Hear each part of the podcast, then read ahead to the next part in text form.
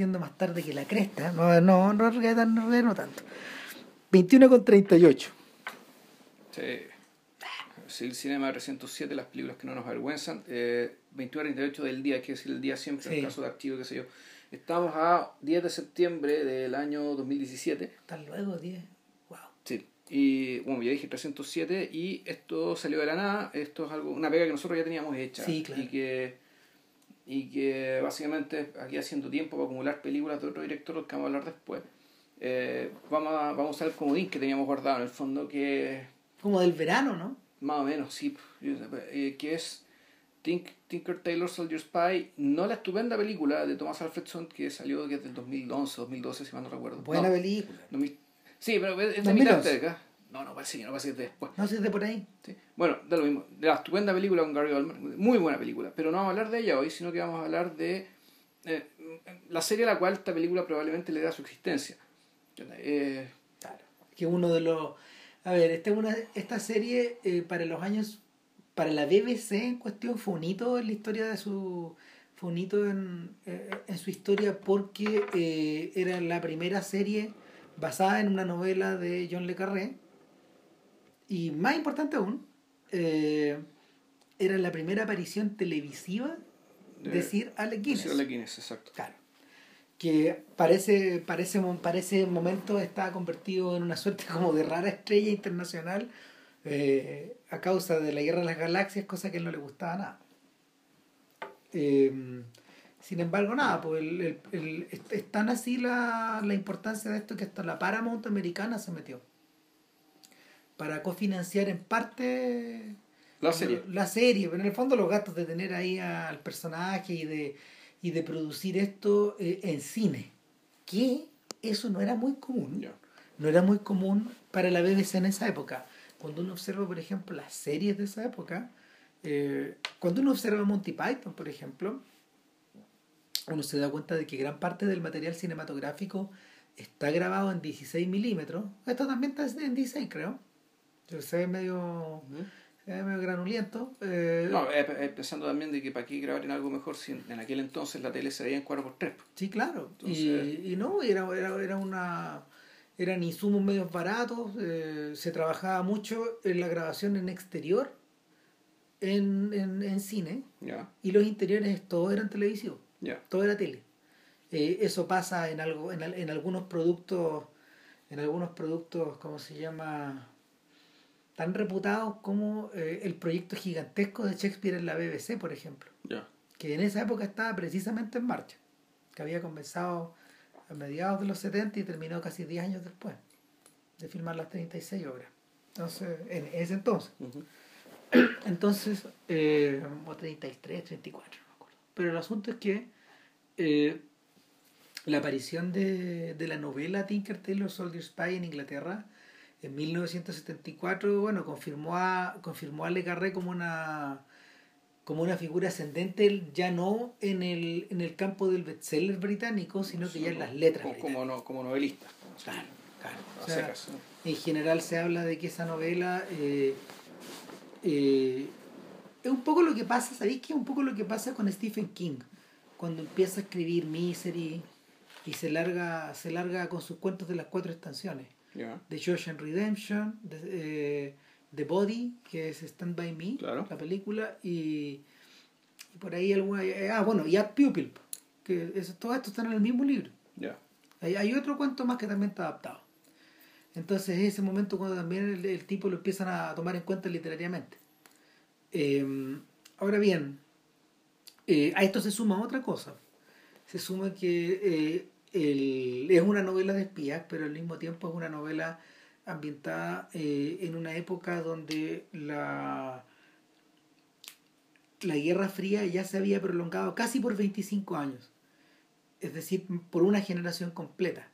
Y por lo mismo era, era considerada como un hecho de la causa, como parte de la realidad en la que la gente se eh, en, la que la, en la que la gente se movía o vivía eh, dentro del continuo. Entonces, eh, esa misma esa misma característica hace hace de la, hace del filme y del hace del filme y de la novela una algo muy actual El último punto es que la novela también describe un proceso de descomposición acendrado al interior de, estos organismos de inteligencia.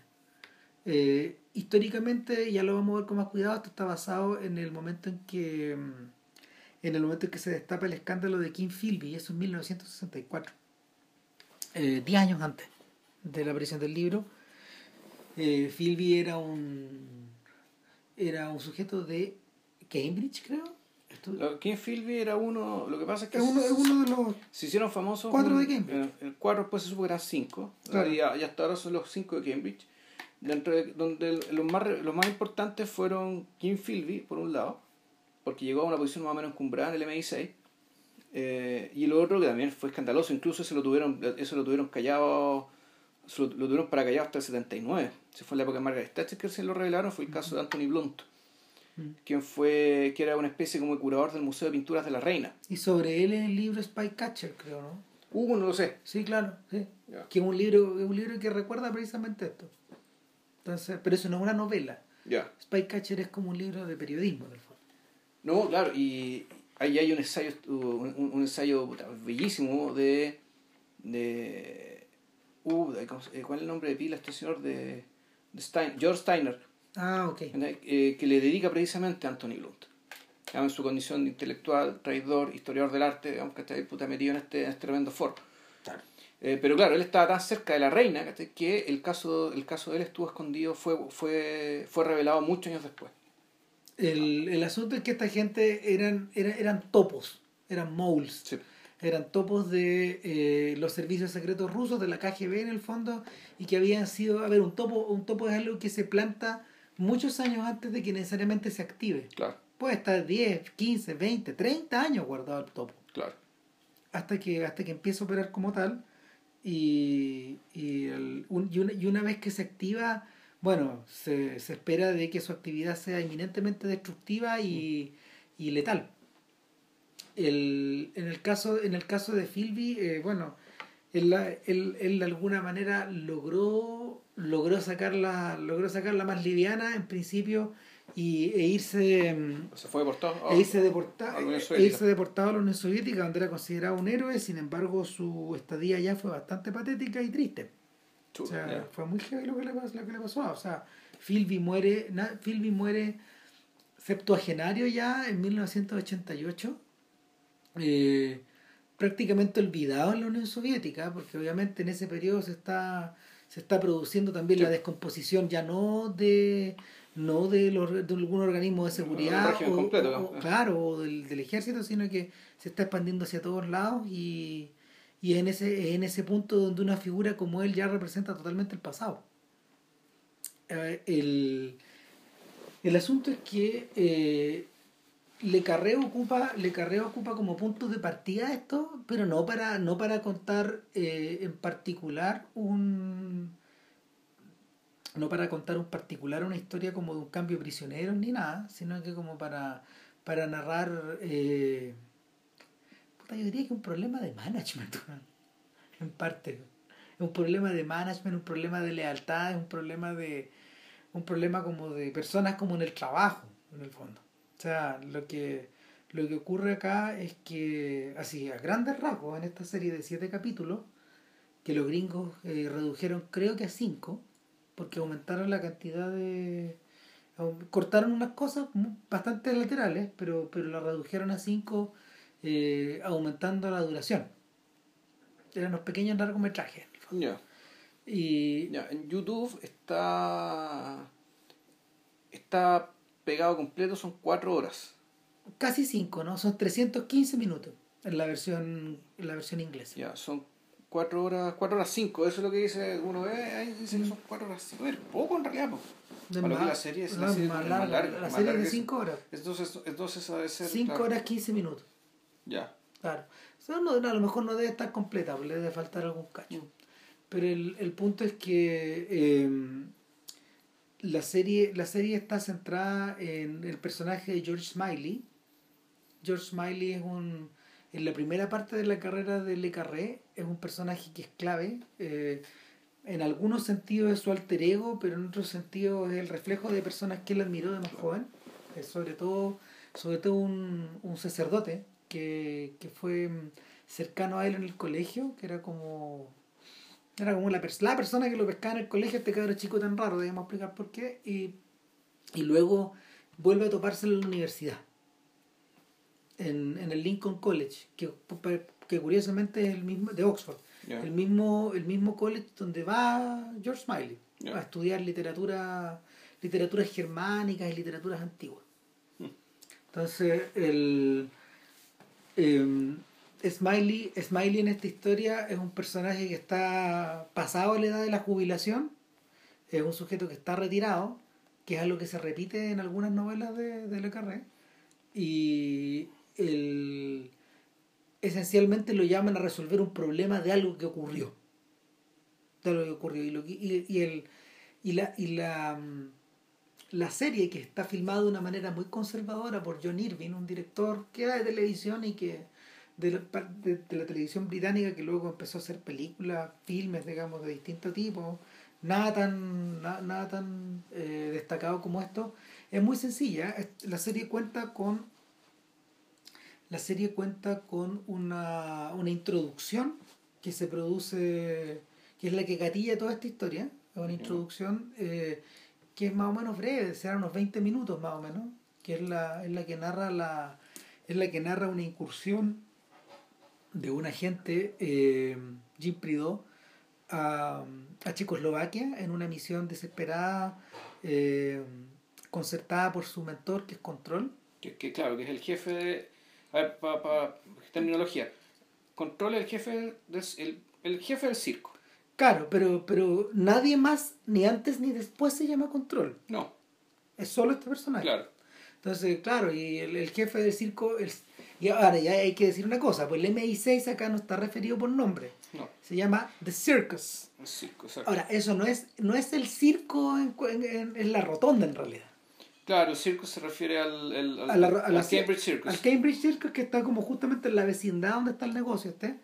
Y el, el, Cambridge, el Cambridge Circus está cerca de Charing Cross Road, cerca de la cerca de Tottenham Court. Ya y eso eso eso lo pone eso lo pone eh, prácticamente en la línea divisoria de, de la ciudad de, de, la ciudad de Londres de la City of London versus la City of Whitehall ya está justo al medio está ahí a pocas cuadras ponte tú de está ahí a pocas cuadras como de los comercios que es por Charing Cross y está bastante cerca del Museo Británico está ahí está ahí en el centro neurálgico de la ciudad en todo caso si, si han visto películas más actuales de, de espionaje británico qué sé yo el edificio horroroso que está al lado del río, que es el actual MI6, no es ese, no es el mismo edificio. Ese es un edificio, eh, ese edificio espantoso, digamos, que es más reciente. El edificio que estamos hablando, un edificio ladrillo, blanco, eh, no sé si victoriano, pero sí, un estilo de, de, todas maneras decimonónico. Está disfrazado como una lavandería, weón. es, eh. un edificio que es nada. Claro. Está medio mal tenido, es antiguo, los ascensores son viejos, la gente siente frío adentro. Eh, el, todo es como muy todo tiene todo tiene relación como hasta a la impresión de que hay algo eh, y hasta el tono mismo de la serie es la impresión de que hay algo que está ahí como medio atascado en el tiempo como medio detenido como de agua la sensación de agua detenida mm. entonces claro eh, control control eh, envía a este sujeto a Checoslovaquia fracasa la operación, luego... lo envía a... No, eso te lo explican desde el principio, si mal no recuerdo. Sí, no, pero, pero, pero, antes de meternos en los detalles, luego, después de eso, viene la serie en sí, ¿cachai? Hasta el final, donde hay un pequeño epílogo. Pero entre medio, entre medio de la serie, estructuralmente, este gallo, para, yo no me leí el libro, pero para solucionar, para solucionar problemas de exposición, hay una frecuente, hay un frecuente regreso a escenas de flashback. Y los flashbacks no son cortos. Los flashbacks pueden durar hasta 20, 25 minutos. En algunos casos. La historia en Portugal duraba más. Claro, la historia en Portugal se come un capítulo entero prácticamente. Y hay otra, hay otro, hay otro extenso flashback cuando Smiley en el fondo va confrontando a cada uno de los miembros de este circus, que también se come una buena parte del capítulo. Entonces, eh, en ese sentido la historia es como rara, va, no va hacia atrás y hacia adelante, sino que va permanentemente hacia adelante con estos paréntesis. Ahora bien, ¿de qué se trata la historia? Eh, la historia se trata de una cosa muy básica. como habíamos conversado al, conversado al principio, eh, adentro del Cambridge Circus hay un mole, hay un topo. Y hay un topo que, que, es conocido por el nombre de Gerald y que, y que eh, Control tiene toda la impresión, de acuerdo a su experiencia y a su histeria también, eh, de, de, que eh, Gerald ha subido hasta el tope del circus. Es decir... Que uno de los cinco giles, o son seis, no sí. Y ahí es donde viene el nombre de la serie. Porque Control, cuando le explica a Prido el problema, para memorizarlo más fácil, le dice... Eh, Manda el nombre en clave. Claro. Utilizando esta rima infantil de Tinker, Taylor, Soldier, Soldier Sailor, eh, Richman, Pullman, Beggarman, eh, Thief. Claro. Entonces, agarra nombres de estos y a, a distintos personajes les pone. este es Tinker, este es Taylor, este es Soldier, este, este, este es Sailor, este es Fisherman y este es Beggarman y que así. Claro. En el caso, por ejemplo, de. Eh, a ver, eh, en principio, claro, en principio es para nombrarlos a todos, pero esta, este es un dato que hay que guardar en el fondo y es que, finalmente, en último término, esto tiene que ver con la condición humana. Entonces, eh, la, la, la, rima también sirve para eso. Mm. Ahora, eh, el, lo que necesita hacer Jim Prideaux allá en Checoslovaquia es eh, ubicar a un supuesto informante. Es un general que quiere Claro, y que este gallo tendría la información de quién es. Exacto. De quién es eh, uno de estos personajes. ¿Quién, es Gerald? ¿Quién es el topo? ¿Quién es el topo? Entonces, eh, Control le dice, por favor, llámame. Cualquier cosa que pase voy a estar atento. Pero cuando Prideaux llega allá y juega las de James Bond, de una manera muy distinta a las películas de James Bond. No, claramente. Eh, el llega hasta el borde mismo de la frontera con Austria. Puta, y lo está esperando un ejército. Lo están esperando, Y le meten dos balazos en la espalda, mm. Así nomás. Es para matarlo, Sí, sí. Y ahí viene un corte. Y, y, el, y, y en el corte eh, el corte está ambientado de una manera muy distinta. Po. En el corte vemos aparecer a Ale Guinness en una librería, muy campante ahí, quejándose, está Charing Cross de hecho, eh, muy quejándose del precio del libro, digamos. Eh, y, y, de lejos fue un sujeto que, que, está vestido de sport y que se le acerca, que se baja de un auto bastante flamboyante puta, de un auto deportivo, han hecho un poco la antigua. Y, y le hace el quite, pero al hacerle el quite cae, en las garras, de algo peor, que un ex colega, un latero que lo monopoliza, hasta altas horas de la noche, y lo huevea, y lo huevea, y lo huevea. Y, en el fondo lo que se gana información. Claro. Y, y, y, el, y, y quedan claras dos cosas. Uno, que en el circo se ha ocurrido un cambio telúrico sea, que, que esta gente ha caído como en desgracia y distintas personas de la cadena que Control había mantenido por años, eh, en circunstancias de Control no se le sabía ni el nombre, bueno, la biografía es media extraña, bueno, es un sujeto muy raro. Eh, distintos, estos distintos personajes de la cadena, frecuentemente en la serie se acercan a Smiley o Smiley se acerca a ellos. Y, y puta, hay un reclamo en torno de que los viejos tiempos, los viejos queridos tiempos, weón, han cagado, Y de que no, no, no se, la nueva generación no se preocupa de nosotros, weón. Y de que tipos como Percy Allelin, Allelin que... Que el nuevo, el nuevo jefe, El nuevo jefe, puta, un weón que en el fondo tiene cerca a, sus, a sus favoritos, porque son los, los de la rima, pues. Roy Bland, que el guatón, digamos, el gordo Roy, que, que es un sujeto que que es de Oxford, padre comunista, eh, puta, él socialista, pero un socialista bien curioso, que va donde calienta el sol en el fondo. Eh, por un lado, como el hombre experto en, por haber pasado mucho tiempo tras la cortina de hierro como agente, experto en esos lugares. Por otro lado está Toby este Hazy. Problemas de alcoholismo, Claro, claro, no, y problemas de alcoholismo y de chain smoker, o sea, un, tipo que está completamente volteado, digamos, por el cigarro. Toby Esterhazy, que, que, que, no es, no es, que no es británico. Es húngaro. Es húngaro. No lo explican en esta serie, pero sí en la siguiente. en Smiley's People, que Vilches vio, ya yo vi hace tiempo, pero tú lo viste hace poco. Yo la vi más recientemente. Así que ahí la, la- ahí la, lo atacamos, pero Steve Hayes es un sujeto que en el fondo son estos euro- centro europeos que quieren parecer ingleses, pues van a toda costa, con esposa inglesa, hijos ingleses, van, universidades inglesas que pagar, bueno, y trajes ingleses muy caros, pues, weón, que les gusta ponerse. No, y además tú un personaje así bien civilino, y, y- medio afeminado. Medio servil, Sí. weón. Sí, como una especie de recadero de todos, ¿cachai? Que en el fondo que, es él, que él se humilla, eh, en el fondo se auto-humilla y se autopone situaciones subordinadas en el fondo para controlar las cosas a través del conocimiento. Sí. De la confianza o pseudo confianza, digamos, que los, que los peces realmente gordos le pueden dar. Es el tipo de persona, de hecho, que en su juventud Smiley eh, olorosaba y captaba y se los llevaba. po. Eh, y el, el tercer personaje es eh, Bill Haydon. eh, y Bill Haydon está interpretado por nuestro querido Ian Richardson. Sí, el, el mismo de House of Cards, Claro. Este, de hecho, este es el papel que lo vuelve famoso. 10 años antes de la, de la, de la serie. Claro. Y, y nada, pues Haydon Haydon es un es un dandy en cierta medida, un sujeto de pinta media patricia.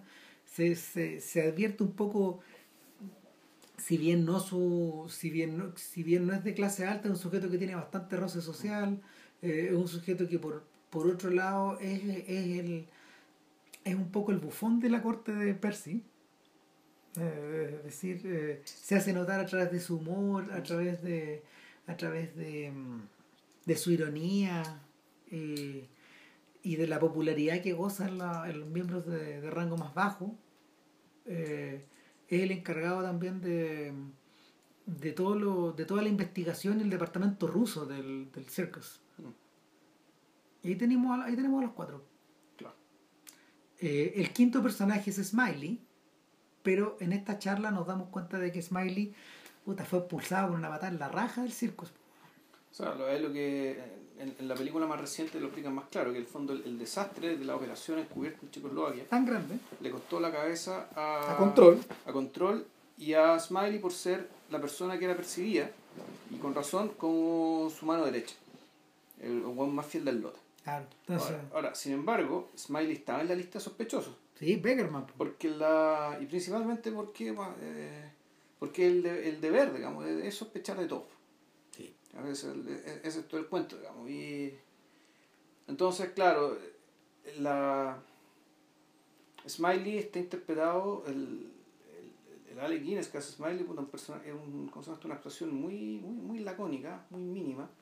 Como mínima en el sentido de, de- que en el fondo hay, hay- un tono, una forma de mirar y una forma de moverse que es la hace casi, casi, casi todo el trabajo. Claro. El, Y una forma de moverse que indica, claro, una dignidad, no aristocracia, pero sí una persona ennoblecida por la cultura, aparentemente, eh, y ennoblecida también por cierta forma, cierta forma ascética de vida, digamos, ¿cachai? que tan, pero tan ennoblecida como atrapada. diría. Sí, claro, eh, porque ahí, a eso iba, ¿cachai? Porque esa forma ascética de vida calza también muy, calza muy bien con, eh, con su profesión, digamos, su profesión de espía, o mejor dicho, su profesión de ser un, un, un agente del servicio de inteligencia. Eh, en cuanto, dado que está, eh, dado, dado que se está en, en, en guerra, una guerra que nadie ve, pero están en guerra, o sea, guerra fría, eh, tiene enemigos, digamos, y los enemigos, y, y, aquí está como el, una de las grandes vetas que estáis de y, uno de los grandes temas son dos o tres que podría identificar de, de, lo- de Le Carré, de, lo- de las películas que hemos visto, series que hemos visto, de los libros que he leído, digamos, tampoco son tantos. Pero uno de ellos tiene que ver naturalmente con el, eh, lo que Graham Greene llamó el factor humano, digamos, dentro de un contexto bélico de este tipo, es decir, donde eh, tu humanidad es tu debilidad. Sí. Es tu debilidad, pero, y ahí esto es interesante, digamos, de Smiley, es también en la fortaleza. Es también tu fortaleza, es también tu, eh, eh, es tu capacidad de, bueno, básicamente ponerte en el lugar del otro, adivinar qué piensa. E incluso, y esto no se nota tanto en esta, en esta serie, sino en la siguiente, de Smiley's People, la capacidad de empatizar genuinamente con el otro, preocuparte del otro y que el otro efectivamente vea que tú te preocupas por él y te cuente cosas, y te diga cosas, y te enteres de Es cosas. un poco la pega del psicólogo. Sí, eh, eh, eh, eh, el, en, parte es la pega del psicólogo, es como la pega del antropólogo también, y, y del historiador en último término. Mm. De hecho, no es casualidad que cuando, cuando Le Carré creó la, a, pedazos la, la, la biografía de Smiley, lo, lo situara como en- al principio de las novelas, en- desde la primera novela, porque, porque el protagonista de las primeras tres novelas, o sea, el, prota- el protagonista de, la primera, de las primeras dos novelas, cuando más, cuando más joven, luego aparece en El Espía, que regresó del frío, ya. eh, y después ya viene la trilogía de Carla, Claro. donde él es el protagonista central. Claro. Pero, pero claro, el, el- entre las idas y vueltas de, de, de, de Smiley al servicio, lo que ocurría es que en algún momento cuando la hueá colapsaba, este hueón volvía a la U. Ya. Y se convertía en profesor, profesor de historia, puta, lenguas germánicas antiguas, pues. Ya. En esa hueá estaba metido. Como Tolkien.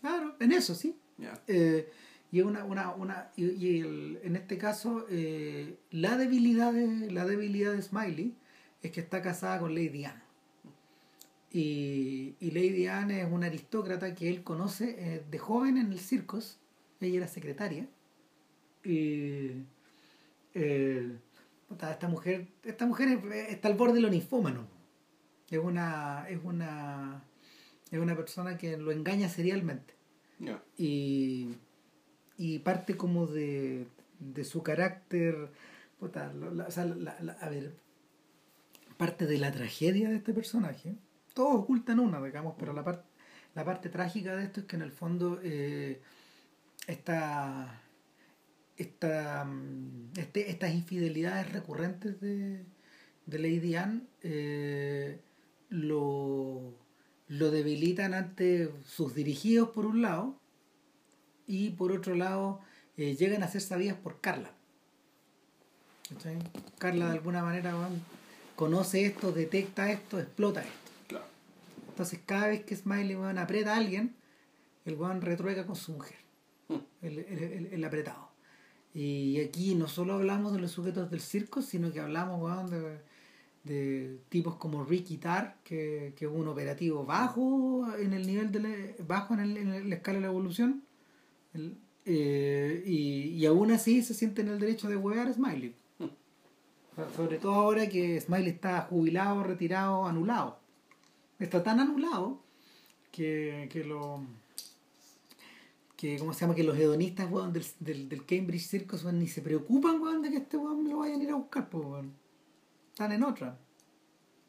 Además que eh, el- en el circus con, con, con la gestión de con la gestión de Percy Allelin eh, lo que ha ocurrido es que todo lo que solía ser una serie de territorios que reflejaban la realidad imperial de Inglaterra, es decir, distintas oficinas que estaban despachadas en- a lo largo de todo el mundo, ha- se ha convertido en una, en una estructura eh, supeditada a un poder central, que es la London Station, donde estos cuatro sujetos manejan todo.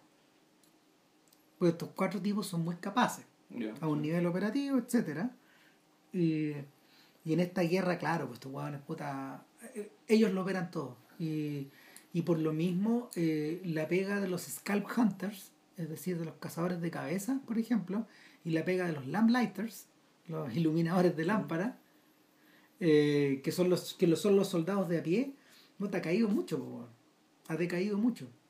Unos dependen de eh, unos dependen de Peter Gillam, que es un ex alumno de, Sí. de, de Smiley, eh, y por otro los otros dependen de Toby Hazy, que los va controlando de acuerdo como y ese es su poder en el fondo, es el poder de este centurión. Ahora, ¿por qué toda esta explicación? Puta, porque cuando uno va viendo la serie, todo esto se va explicando en vía diálogo, adentro de oficinas, adentro de en plazas, weón, en corredores, gente que está sentada tomando té, weón, y, y, y, el, y la película es un prodigio de un prodigio de, de, de, tomas estáticas. La serie. La serie, la serie misma entera es un prodigio de tomas estáticas. Eh, puta, hay, hay momentos contados en que los huevones toman las pistolas. Y no me acuerdo si se dispara una, creo que no. Probablemente no. No, creo que no se disparan. No se disparan balas, weón. Entonces, eh, en ese sentido, en ese sentido, está muy plegada la idea de, de Le Carré de que pasaba en su propia biografía, porque Le Carré es un sujeto que fue reclutado en Suiza a una, a una edad muy temprana, cuando él estaba cuando él está de alguna forma huyendo de la, de la educación británica y va a terminar el cuarto medio a, a, a Berna y, y ahí un profesor lo, lo capta. Eh, es un profesor británico que iba a la misma iglesia británica que él. Y, y, lo mandan a hacer cosas muy chicas, de trabajo, este pendejo se creía, weón, puta, Sherlock Holmes. Estamos hablando de un niño, weón, de 15, 16 años. Y eh, para el momento en que él consigue, consigue la, la, la, la, matrícula para entrar a Oxford, que una matrícula aquí venía porque, porque eh, eh, ¿cómo se llama? David, ¿cuánto se llama? David Cornwall. David Cornwall, que es el nombre real de, de, de Le Carré, eh, era hijo de un estafador profesional, un buen que él conoció, vivió en acción de, niño, y, este buen podía estar ganando muchas lucas, o podía estar ganando ninguno, podía estar huyendo. Estaba en la cana. Exacto, y a veces, bueno, el bueno no llegaba con la plata, pues, y el cabro, bueno, puta, tuvo que en algún momento ponerse a trabajar para poder, para poder, para poder hacer las monedas y, y, y, que, y que, la, que, la, que la matrícula continuara. O sea, tan estafador, weón, era el papá, eh, el, el, papá de David Cornwell que, que era amigo de los Craze, pues, que lo, claro, los hermanos Craze, weón, que son putas, dos de los grandes proto mafiosos, weón, de, del mundo británico de los 40 y 50, weón. Weones famosos que tienen un par de películas hechas en torno a ellos. Entonces, el, el punto es que eh, cuando, cuando llega al Lincoln College, eh, David Cornwell ya es un agente. Ya es un agente que cada vez va, va teniendo más y más, más y más pega en el fondo. Y es en ese momento donde tiene que dejar la universidad por falta de plata. Esto, esto es la vida de Le Carré. Y se casa. Y mm, empieza a hacer clases. Y, y como medio de poder juntar más plata empieza a escribir. Y evidentemente de qué escribió, puta, de sabía el interior del servicio. Con otro nombre y todo, pero ahí es donde se, ahí es donde él lo empieza a usar como instrumento. De alguna forma. Entonces la, era, era súper obvio que el, el, el, la, el enfoque que él utilizaba era muy distinto al de Ian Fleming. Aunque ambos estaban jugando con ficciones similares. Porque Bond también es un agente del MI6. Sí, y Fleming también lo había sido. Claro. Claro, eran dos estilos de vida totalmente distintos. Fleming era un sujeto que también, no sé, pues adicto al alcohol, las mujeres, weón, y, y era un weón con, con gustos caros. Y para esa época el weón ya estaba viviendo en estaba viviendo en, en, en Jamaica. Creo que ya estaba viviendo en Jamaica. Bueno, también era una persona mayor, súper mayor. Era, Fleming es un tipo de la... mayor que Philby probablemente. Ya. En cambio en cambio, Cornwell Le Carré eh, es un sujeto que nació el año 31. Tiene la misma edad de Eastwood, por ahí. Está de, vivo, de, hecho. de Godard, de, de Sondheim, de esa gente. Entonces, entonces claro, era, el, la, ambientación de todo su, de, todo, de, de, de esta historia en particular eh, es mucho más casera en esa medida. Y nada, por pues lo que vamos viendo es eh, es que en realidad eh, el tipo que le ha venido a tocar la puerta a, a, Smiley es Peter Gillan, punto uno, que entra a la casa y ahí le explica el problema que hay. Y le dice que el interior del, el interior del ministerio, de, la Foreign Office, del Ministerio de Relaciones Exteriores, que el que está supeditado al MI6 en el fondo. Puta, claro, hay, hay, un problema más o menos grave porque estos jóvenes van a. O sea, el, aparentemente la, la teoría de control era real y ellos se han dado cuenta porque hay un sujeto que es un soldado en Portugal que se enteró de algo insólito. Y ahí entra, entra la historia de Ricky Tal.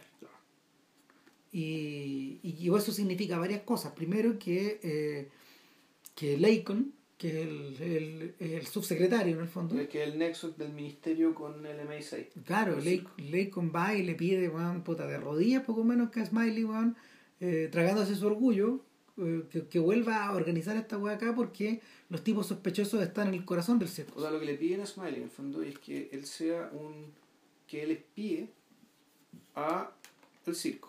Por lo tanto, que él haga, que él cree una unidad fantasma, ya independiente del circo, sino independiente del ministerio, financiado por el ministerio, para eh, puta, detectar ahí mismo, en Inglaterra, como sea, quién carajo es el topo.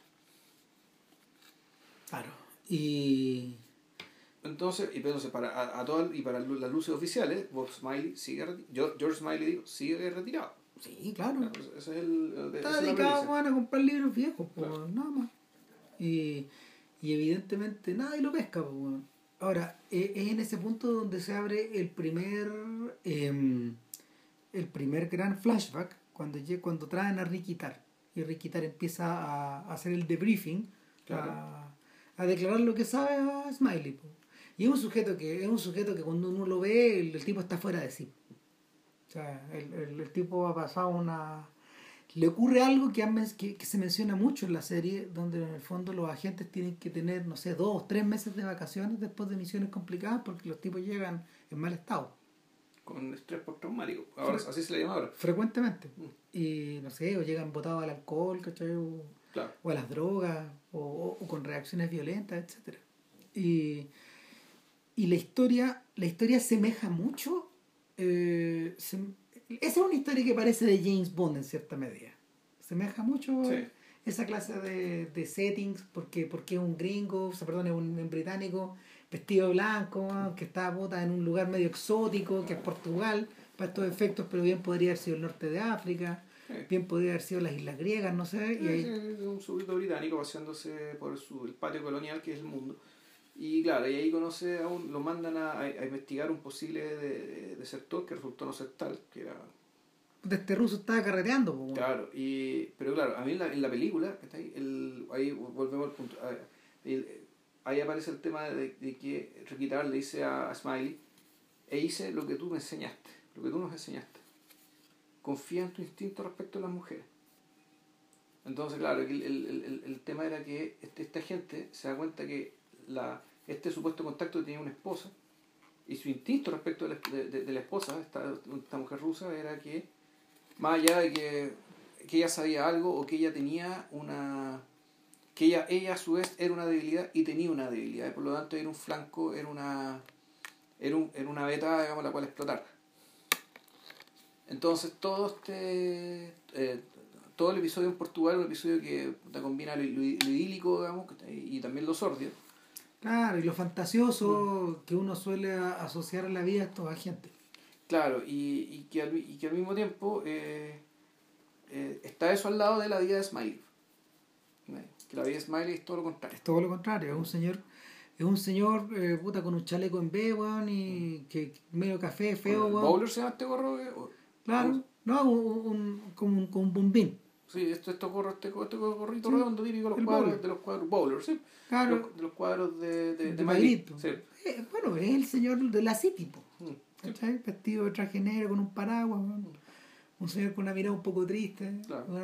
pero que en realidad cuando lo miráis mejor es con una mirada media vacía. Sí. Y, y, y que está que va de la pega a la casa, de la casa a la pega, weón, y, y en los dos lados hay un escritorio. Claro, exacto. Está lleno de papeles. ¿Cachai? A lo mejor un brandy al final del día, weón. Claro. Y una esposa que no está, que es un mito. Claro.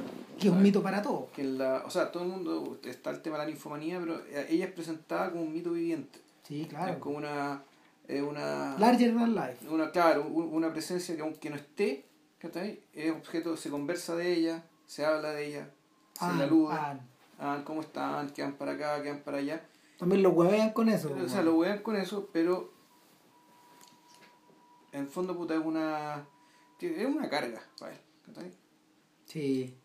es una carga es una carga irrenunciable Puta, y una carga, es una, es lo trágico es que es una carga autoimpuesta. Sí. weón.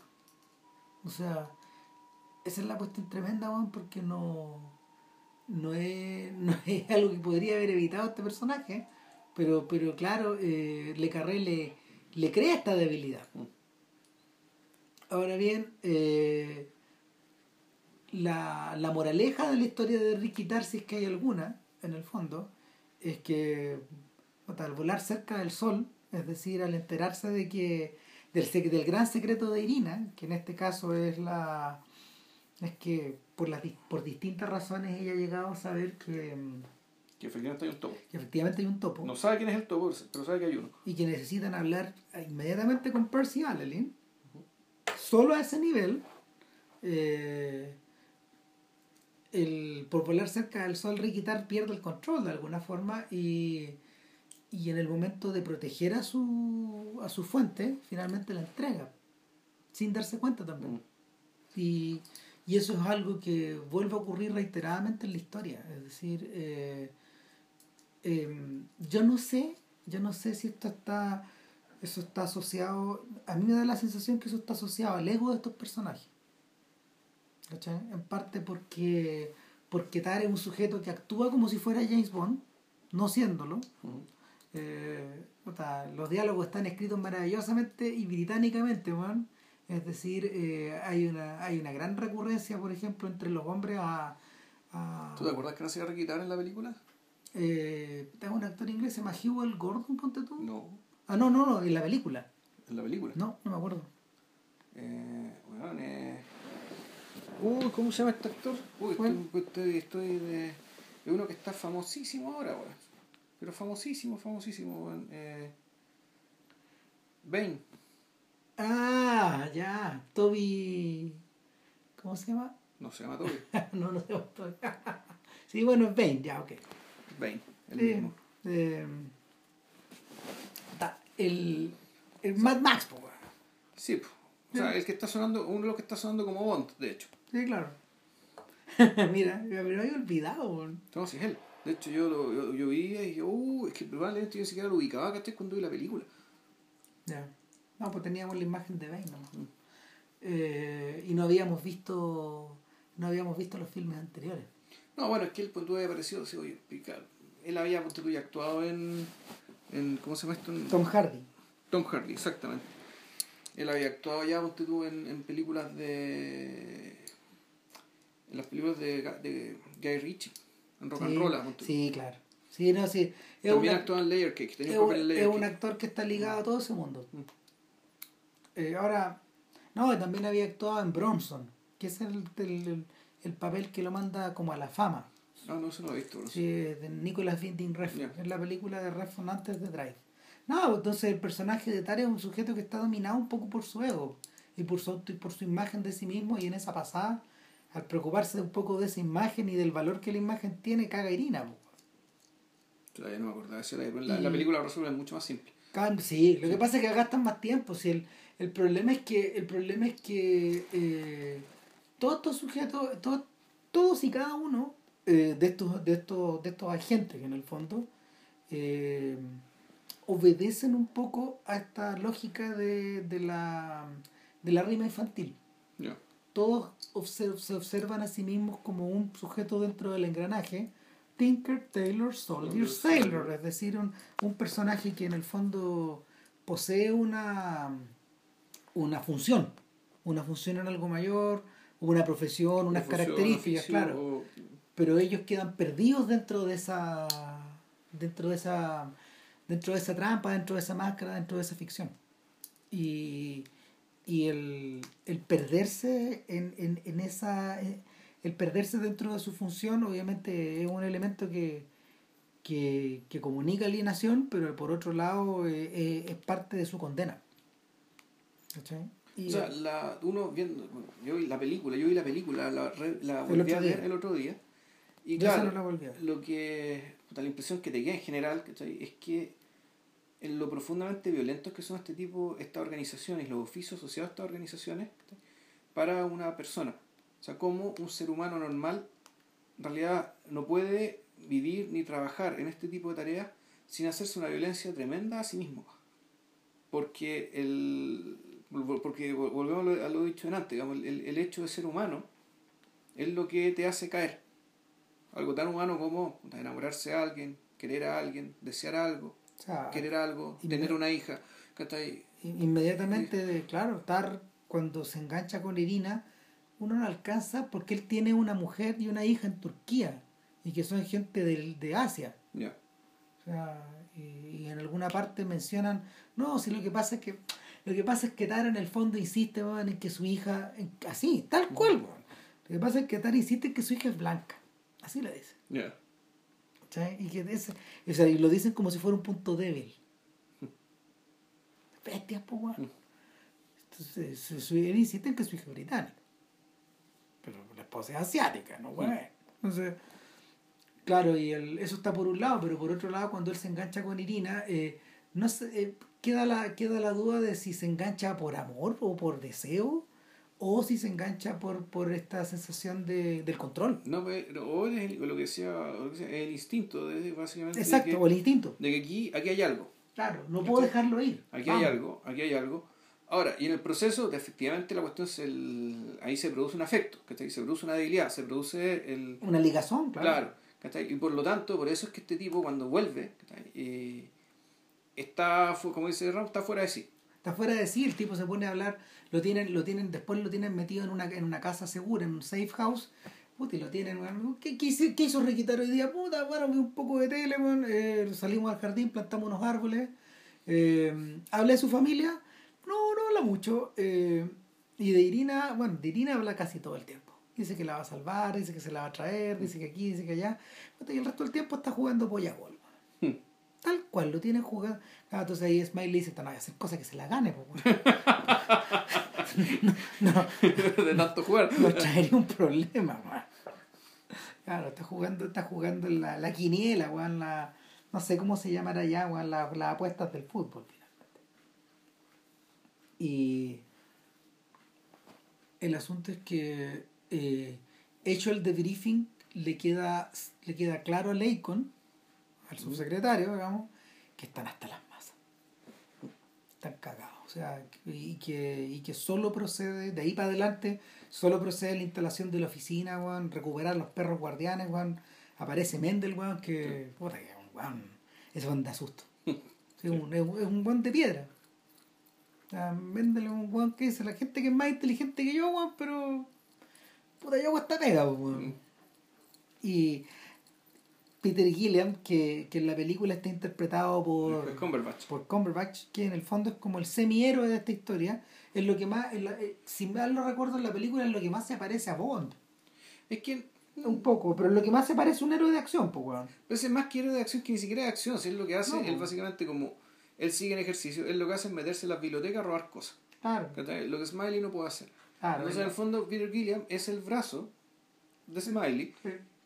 Eh, eso es lo que significa, es el nivel de confianza que se tienen esos dos. Es total. Es total. total y absoluto. Entonces, en, un detalle, en la serie, no te lo, no te lo, eh, en la serie no es importante, en la película demuestran que Peter Gilliam es homosexual. Ya. Pero en la serie no. ¿Y será, será tal en el libro? No me acuerdo. En la... No, no sé, perdón. en la novela, yo entiendo que en las novelas de Le Carré, Gilliam aparece varias veces, pero hay un pequeño detalle en las primeras novelas, en todas en las primeras cuatro novelas donde aparece donde aparece Smiley, eh, Smiley es más viejo. Tiene exactamente la edad de. ¿De Le Y de. No, no, ah. mayor. Eh, eh, eh, nació en 1912. Ah, ya. Tiene la misma edad de Philbin, de Kim Philbin. Ya. La misma edad. Son compañeros de generación.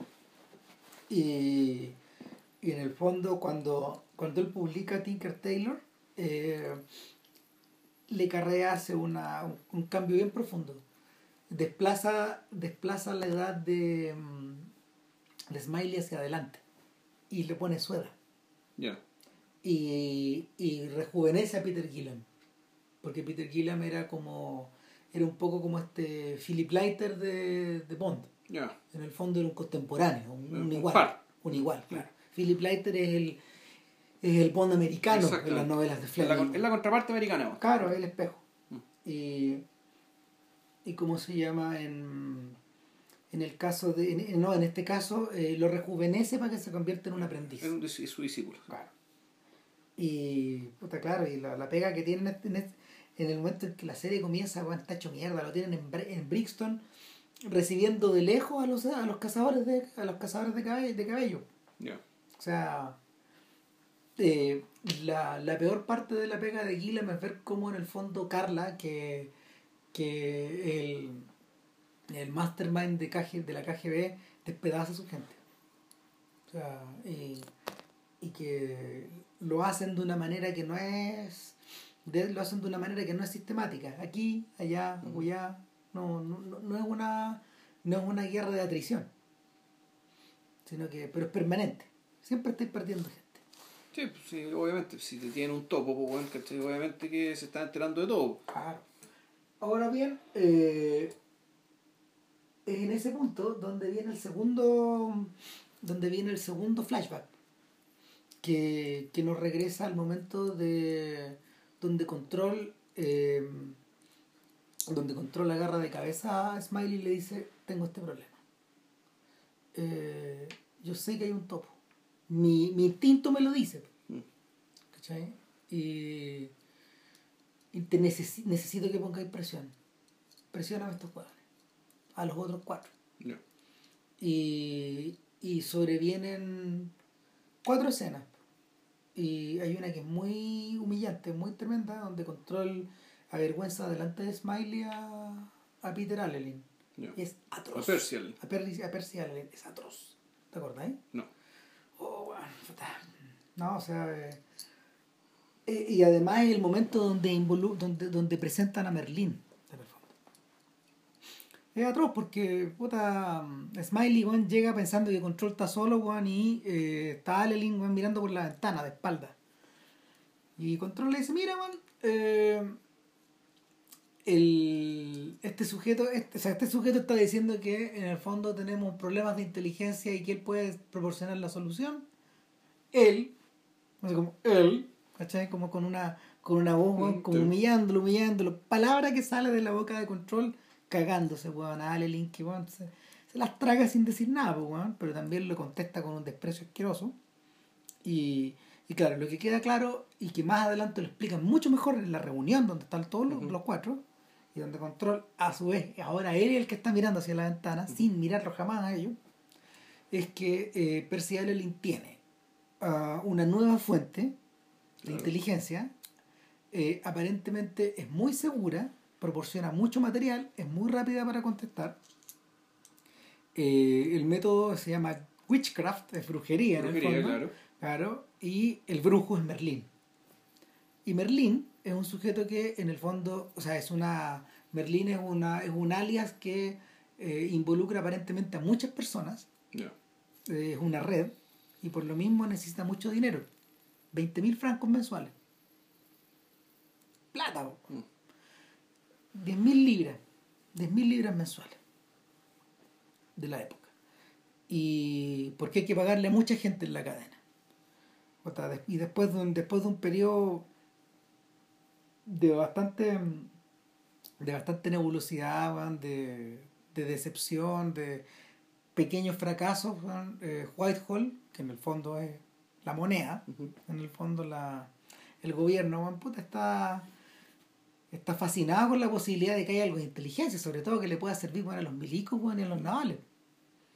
Y está el factor Estados Estados Unidos en la serie, ¿no? Eh, porque la película es muy importante, o sea, el, es de lejos. El, hecho, el, el hecho, porque en la, en la película, al fondo, lo que te explican es que todo este tema del topo que implantaron los rusos, ¿cachai? Que los rusos, es para que los, los ingleses se estén tan, tan, tan entusiasmados que le digan a los, a los americanos, bueno, estrechemos la inteligencia porque tenemos información muy buena.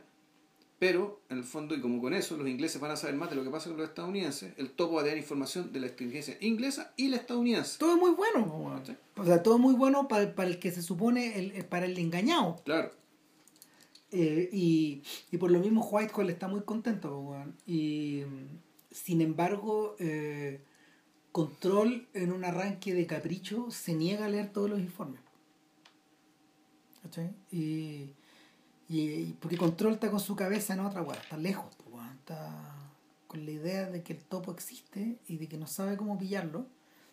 Y, y va y le dice a Smiley, apriétalos a todos. Y ahí vienen ahí vienen las siguientes tres escenas donde son fascinantes.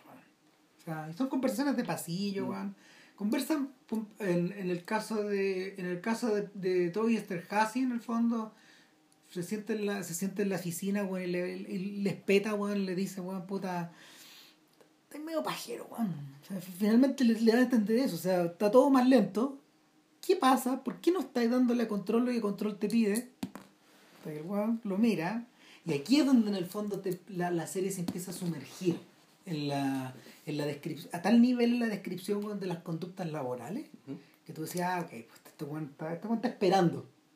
Tiene, tiene el toro por las astas, tiene todos estos hueones ahí esperando, eh, o, o, probablemente proporcionando la información que no le llega a control, porque sabe que control va a salir. Va a caer, claro, que va a caer. Claro, porque con la presencia de Witchcraft y Merlin, weón, no hay caso, pues, No podéis luchar contra lo que en realidad está tirando tanta info. Claro. Eh, es la nueva generación, por lo que estaba esperando este Hassi, que eh, vivía, puta, o sea, vive de sus extremos gastos con hijos en la universidad, weón, con alguien, una mujer que le demanda, con un guardarropa, weón, que tiene que ir renovando, pues, weón, puta.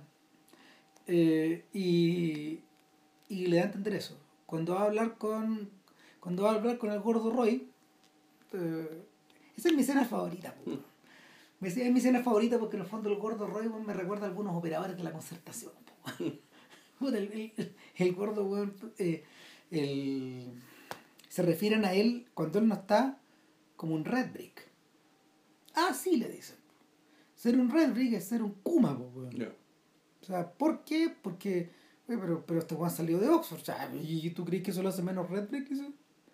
Claro, o sea, es un tipo que vive en estas casas sociales. de ladrillo rojo. De ladrillo rojo. La casa de Billy No como nosotros. Claro.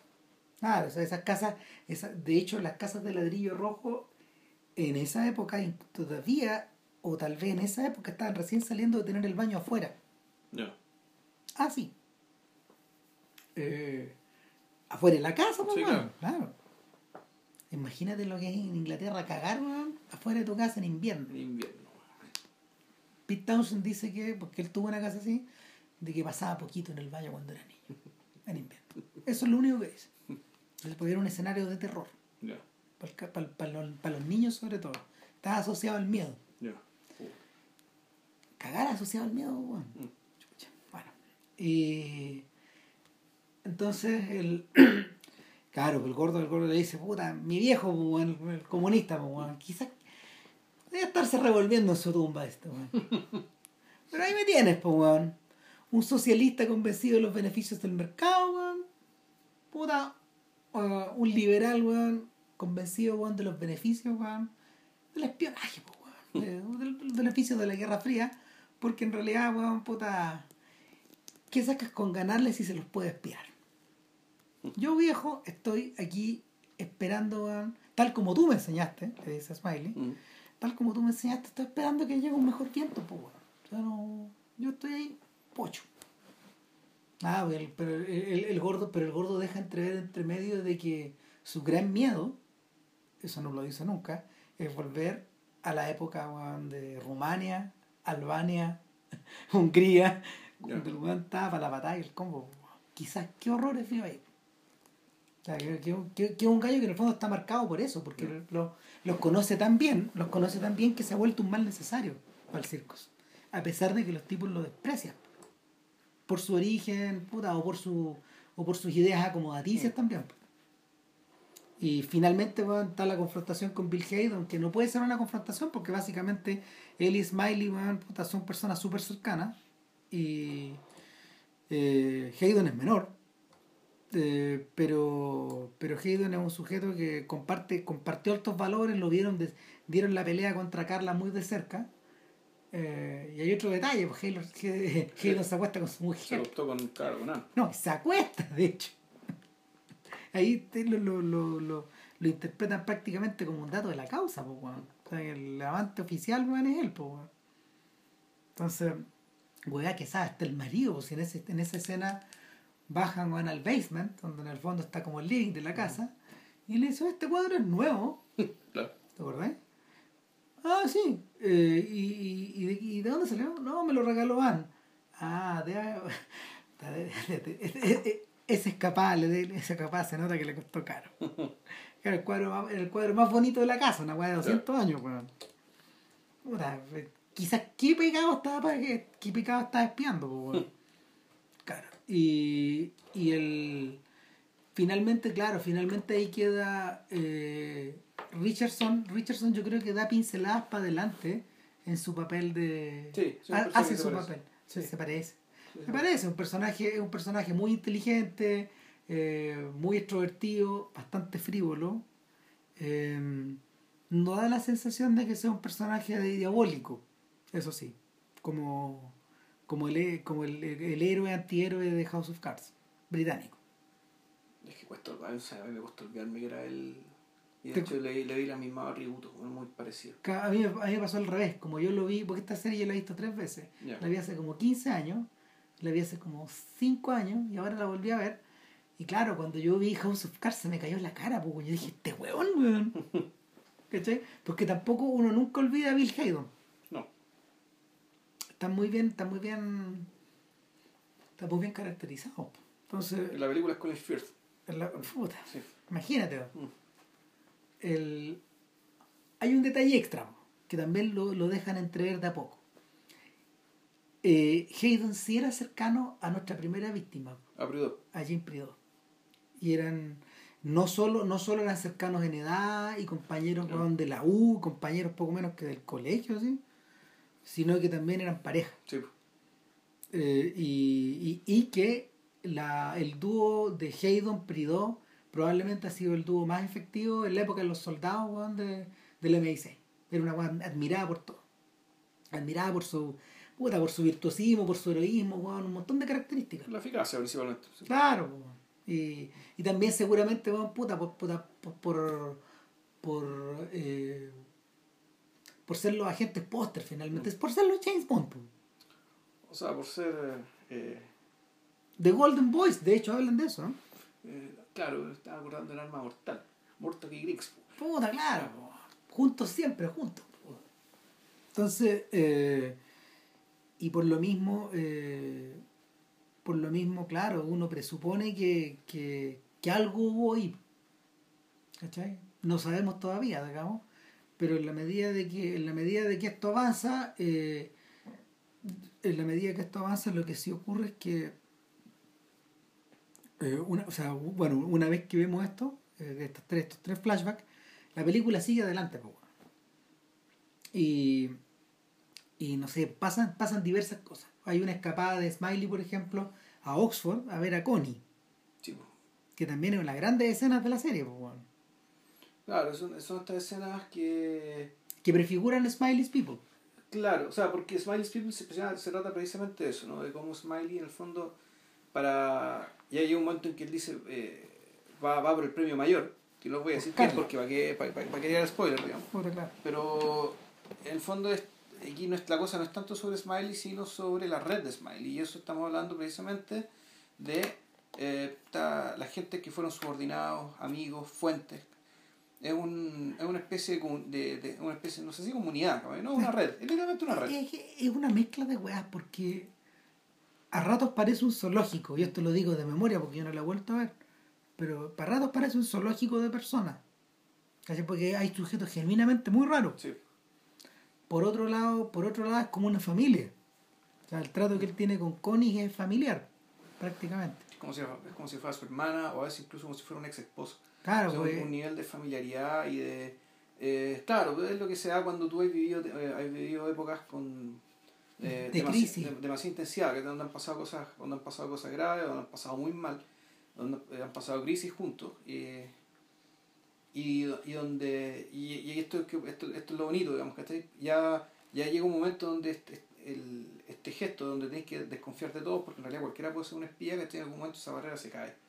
Entonces con Connie la confianza es total. Eh, confiáis en ella como no eh, con- confía en ella y el trato que tiene con ella, la conversación que tiene con ella, habla ya casi con una intimidad que probablemente no tenga ni con su esposa. no. O sea, ni, ni con su mamá, ni con, su, ni con sus hermanos carnales, ¿cachai? Fondo es, es, es como la hermana que le dio la vida, ¿cachai? Y es la hermana que le dio, eh, y y es la hermandad, ese lazo que se forjó precisamente en, en, en un contexto que es, o es la crisis permanente, o es la sospecha y la paranoia permanente. Y es una época que de hecho no está narrada. Es la a la que se elude nomás. Claro, y, y, y lo curioso es que, o sea, no sé, el, la relación que tienen ellos es tan excepcional porque eh, el entorno siempre fue un, un entorno, era un entorno igual, puta, de paranoia y de crisis, y sin embargo lo recuerdan con mucho cariño. ¿Entendés? Porque siendo como era, aún así es mejor que lo que hay ahora. Exacto. Eh, Y, y bueno, y ahí llega ya a la, a la, ahí llega y otra ahí en ese momento se desprende solito otro de los elementos clave de esta historia que, que en el fondo hay un aura de decaimiento. Esto esto no está tanto en la película. Que hay un aura de decaimiento alrededor de todo el mundo de ellos que, que infecta a ver infecta el trabajo infecta de circos pero que los, les masca pedazos de ellos mismos a, en lo personal y y, el, y Smiley lo que hace de alguna manera es contrarrestarlo eh, vaciándose un poco de esas emociones o no apelando definitivamente a ellas. Son muy raros los momentos en la serie donde lo vemos estar contento y cómodo al lado de alguien, porque cuando llega donde Connie él está un poco compungido, pero cuando llega por ejemplo donde, donde Jerry, donde Jerry, o sea cuando se encuentra con Jerry Trelawney creo que se llama, que es el personaje de Joss Ackland, que un encuentro similar también. Yeah. Joe interpreta ahí eh, puta, a un periodista, a un periodista británico semi puta, en camino hacia el alcoholismo duro y, y él es uno de los sujetos que es uno de los sujetos que salió eh, con la desaparición de control del mapa y, y lo mismo ocurre con, con este otro tipo eh, al cual va a visitar a un casino que es un que es uno de los uno de los managers del casino actualmente, claro, que era el sujeto que estaba la noche y que Control man, que, que, que Control presenció la caída de Pridó. Ya. A Checoslovaquia, y en el fondo. todo eso la película no está. Claro. la, la pista con que llegan, con que llegan a Polyakov, que es básicamente el tema del, claro. agregado ruso, basta solamente con Connie en la película. Ah, perfecto. Se lo arregla solo con Connie. Ah, me imagino. Lo que pasa es que estos dos personajes en el fondo son altos en el camino que que profundizan esta misma sensación. Mm. Esta sensación de que estamos anclados en un pantano. Y que, y que el propio Smiley ha logrado vivir en ese pantano porque de alguna forma su vida monástica, por ejemplo, lo protegió. Mm. O en último término también lo protegió de la humillación permanente infligida eh, a él por las infidelidades de su mujer. ¿Cachai? Eh, o también la o también los tremendos egos que se liberaron una vez de que el padre de todos, que es control, desaparece. Claro. Y el, en parte estos tipos lo ayudan a, a, a, rearmar como el puzzle que el puzzle que se había desordenado. Por ejemplo, este tipo que el del casino le, le, le cuenta en el fondo, eh, cuenta un montón de cosas, que Control prácticamente estaba fuera de sí, y que, y que en eso, ese momento es el que le causa básicamente la anticipación de su propia muerte, porque Control estaba muy enfermo, probablemente de cáncer, sale como un cadáver en la película, prácticamente como un viejo tieso.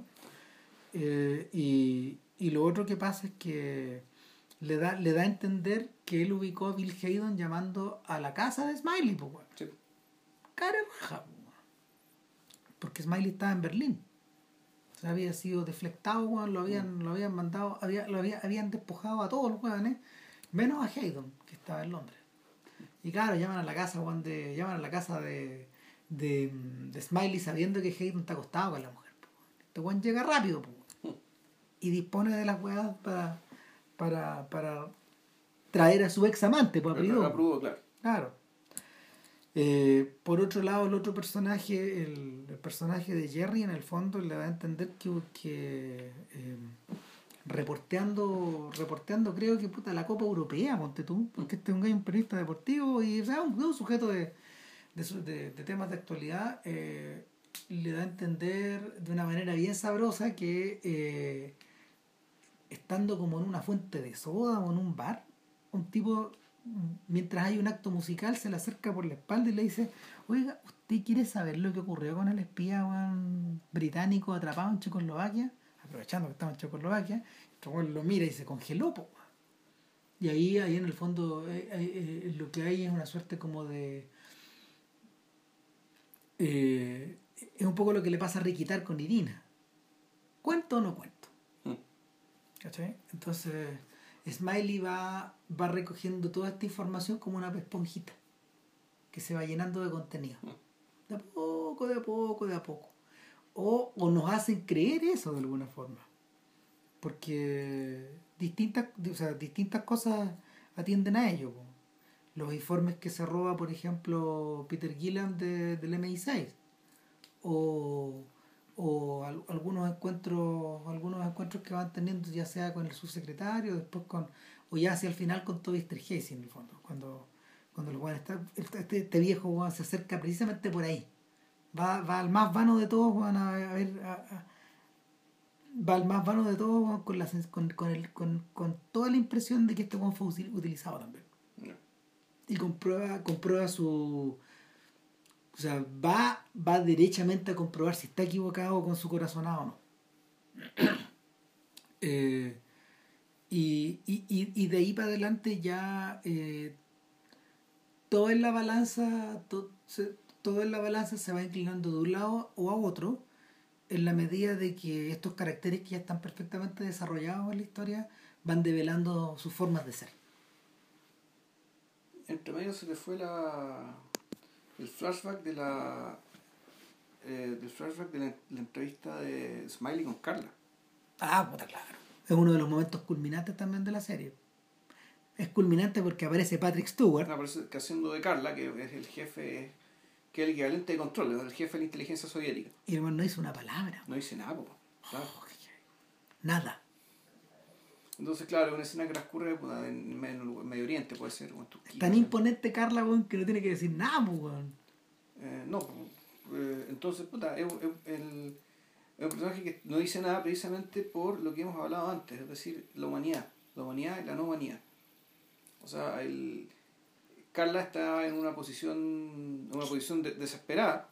Desmedrada. Claro, no, desesperada, porque el, el fondo era o Smiley estaba ahí, estaba preso, Smiley se aparece y le, ofrece que deserte. Eh, perdón, eh, eh, hay un pequeño detalle, era, son los años 50. Sí, son hartos años antes. Es después de la muerte de Stalin y está todo... Está, todo revuelto. Están todos revueltos, están todos o en fuga o volviendo, oyendo, jugando sus cartas y este, esta tormenta sorprende a Carla viajando a, de Estados Unidos a Londres vía Delhi. Ya y lo, lo, apresan en Delhi. En Delhi, ya. y lo apresan en Delhi. Lo, eh, lo apresan en Delhi un, un Smiley o un Guinness, que, un Alec Guinness que parece sacado de nuestro hombre en La Habana. Esa es la actitud. Vuelve como ese personaje, que había interpretado como 15 años antes. Y, y claro, ahí lo, ahí lo torea, no dan, sin darse cuenta de que finalmente Carla aguanta estudiándolo a él. Claro, entonces el tema es que el, esto, es el personaje para, para el mismo Smiley, esto, es, una, es un trauma y es una derrota. Porque es precisamente el espacio en el que él tratando de lidiar con y descubrir la debilidad de Carla para darse de vuelta no hace más que revelarse, entregarle, entregar y entregar y entregar información, entregar pistas. De, de su propia debilidad. De, sus propias debilidades, en este caso un, un encendedor. Claro, pues, Carla llegó, lo tomó, el otro bueno reclamó y dijo, ah, ok. O sea, le, le, regaló o dejó que se lo quedara, que como, como una especie de gesto de sportsmanship, un gesto deportivo, ¿no? hacia, hacia este rival. Pero el encendedor tenía un... Tenía la inscripción. Pues, afectuosa. Ah, claro, o sea, con todo mi amor de Ana. Entonces, el, eso ya es información para, para, para Carla. Entonces Carla ya, uno, midió el, midió el, el, el, talante y la capacidad e inteligencia y la humanidad de, de, Smiley, pero al mismo tiempo le conoció la debilidad. Entonces, eh, a medida que las carreras de ambos fueron yendo en paralelo, digamos, que aquí hay una este, esta relación de enemistad, de, de enemistad eh, estratégica, estratégica digamos, pasada también por una cercanía, por un mutuo conocimiento, incluso hasta una simpatía. Y uno se va enterando después que incluso Carla le tenía mucho respeto a Smiley, digamos, de hecho era el que más respetaba de todo el lote. Pero lejos. Parece que por Blunt tenía también, parece que en algún momento hablan de que Blunt era un tipo del que se le tenía, se respetaba su potencial, pero está estropeado. Está estropeado. Está estropeado por sus malos hábitos, digamos, por su cinismo. No, y por, por, el cinismo ganado con tantos años ahí en, la, en el borde, por la trinchera. Claro, y a todos los demás como que no se les toma en serio. Entonces, con los enemigos reales, el, el, tipo, el, verdadero tipo a, a, a tener en cuenta eres Smiley. Em, a mí lo que, algo que me, yo, cuando vi la película me gustó mucho y que recuerdo que en la serie también, eh, también aparece, pero aparece con un, con un tono un poco más aparece como algo más episódico, más funcional la trama. En cambio, en la película es, aparece, es tan cortito, pero muy significativo, que es el tema de la generación siguiente. Más que la generación siguiente, en el fondo, esto de qué tipo de persona eh, se, se convierte este tipo de oficio y por qué razón. Entonces ahí está el tema, el momento en que cuando Prior lo traen clandestinamente, eh, se convierte en profesor e mm. inmediatamente reconoce un niño que, es él. Sí, pues se ve así mismo. Que es él. O sea, que no solo que es él, sino que además él ve cuando le dice, bueno, tú eres muy buen observador, porque nosotros los solitarios somos todos muy buenos observadores. Eso, eh, bueno, aparece también harto en la, en la serie. Mm. el, el, este, este, el, está en la cercanía que, que, el profe de educación física, que es Pridó, tiene con los cabros chicos que los hace manejar su auto, los, hace pasarlo bien, digamos, y, y los cabros chicos y sobre todo este Buck, creo que se llama el niñito, eh, le tienen puesto un sobrenombre. Henry Roach, que se llama, o Bill, Bill Roach. Bill Roach. Bill Roach se llama este El, ah, le dicen Rhino, un rinoceronte. Por lo, por lo quieto, por lo tieso también, porque puta, jugaban se reían un poco de la idea de que el profe de educación física tenía la espalda tiesa, obviamente con los balazos en la espalda. Con los balazos, claro. Claro, el, en, el, en la serie es un actor bien prestigiado de la era que se llama Ian Bannon. Ya. Y en la película, puta, un sujeto más prestigiado un poco. Mark Strong. Claro, uno, uno, uno, uno mejor actor del, mundo. mundo sí. Nuestro favorito. Sí, sí. por lejos. Ahora, que oh, eh, no, no me enteré ahí el, que en realidad se llama Mark Strong. Él es de ascendencia italiana. Él es inglés, pero es de ascendencia italiana y tiene todo el tipo.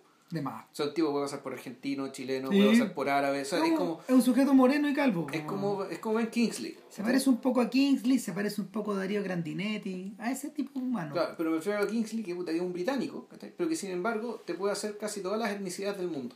Claro.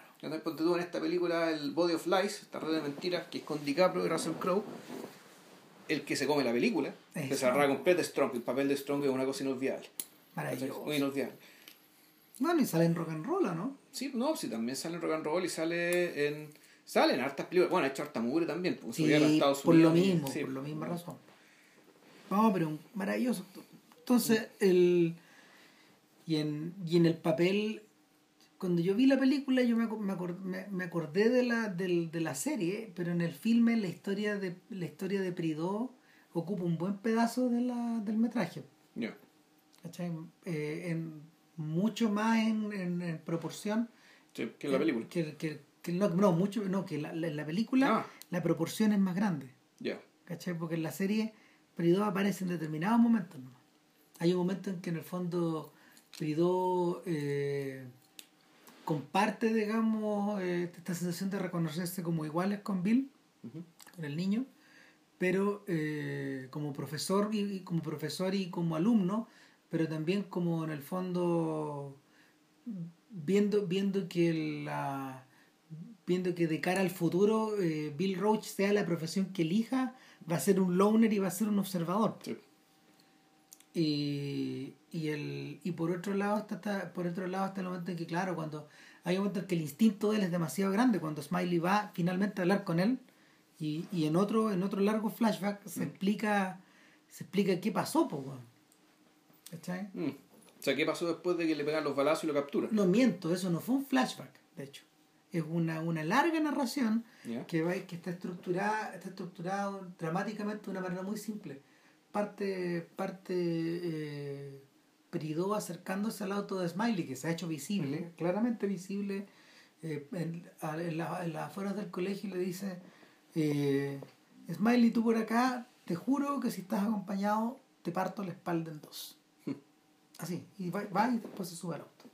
Se van y, y él le dice, vamos a un lugar más privado para poder conversar, pero de inmediato van a, llegan, a, llegan al hotel donde, a no sé si al hotel de Smiley o alguna, alguna posada, y, pero van con una botella de vodka en la mano y en el fondo está súper claro que para poder arrancarse el mismo la información tiene que emborracharse. Sí, la película igual. Claro, y es súper atroz porque porque en el fondo es en el fondo es como se llama es despertar un demonio mm. Y, y, el y te queda te queda claro que eh, en el trato de los en el trato de los sujetos desenmascarados la violencia va.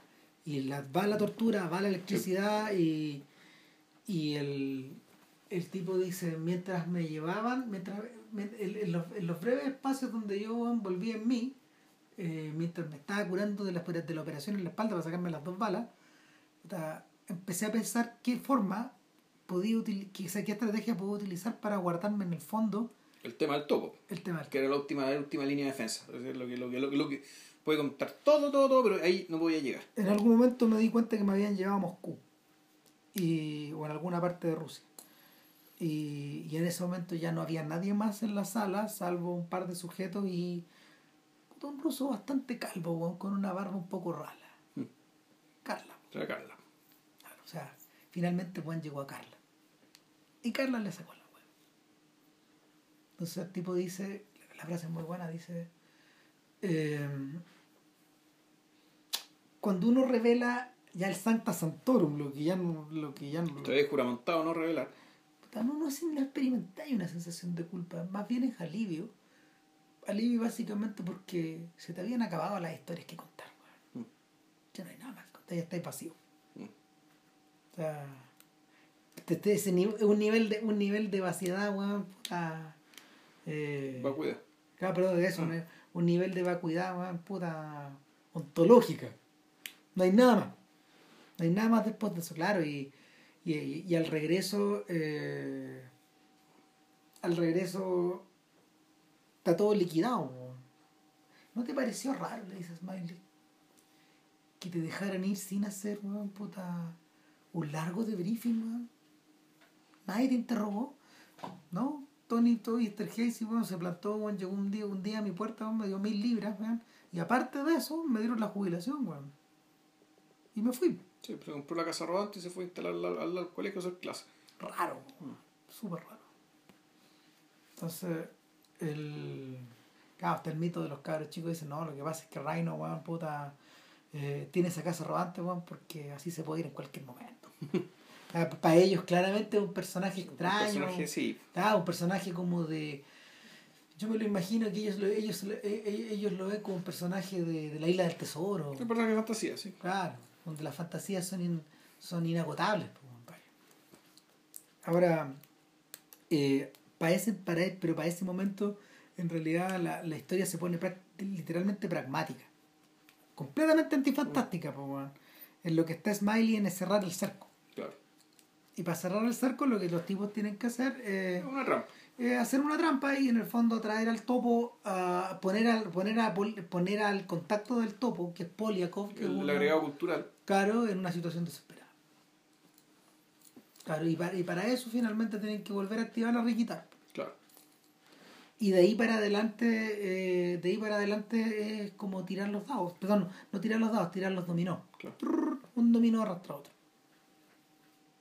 el contamos lo que pasa no no, ¿para qué? No, ¿para qué? O sea, pero en, esta, en, esta, en esta caída de dominó, que es sorprendentemente rápida, eh, lo que me impacta es que en el séptimo capítulo hay una, hay una, hay una forma muy, hay una forma muy efectiva de poder lidiar con todo el, con todo el tema de eh, lo que le ocurre al topo cuando lo apresan, las consecuencias que tiene ese apresamiento para todos los involucrados el terremoto que se vuelve a producir bueno, en el circus, donde finalmente eh, estos personajes que habían sido elevados a, hacia su, no sé, pues, hacia, hacia el momento estelar de sus carreras, se revelan como figuras trágicas, todos, y todos de distinta manera. Trágica, no, y incluso ridícula. Sí, claro. El personaje Alalín un personaje que realmente queda, queda como un idiota.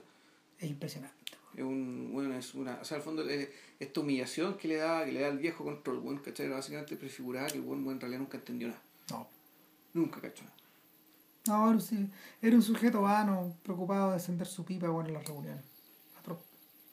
Y en el caso de Roy Bland, bueno, es increíble, porque Roy Bland es cuando, cuando finalmente van, eh, Smiley lo tiene delante en esta reunión, Bland no es capaz de mirarlo a la cara. No lo mira jamás. O sea, imagínate el nivel de vergüenza. No, pues, bueno, hay un momento en que el buen pierde el habla, así como que después ya como que no le salen las palabras. Y en el caso de en el caso de Leicon, eh, eh, Leicon tenía una, una razón muy política de, de, estar detrás de eso, porque en el fondo, si obtenía un triunfo con esto, o sea, si obtenía un triunfo con esta gran humillación, que, que, que, significó exponer, al, exponer al secretario de al secretario de, de Estado, no sé, de Relaciones Exteriores, en el fondo, el ministro de Relaciones Exteriores, eh, él se ponía en carrera a ser el siguiente ministro.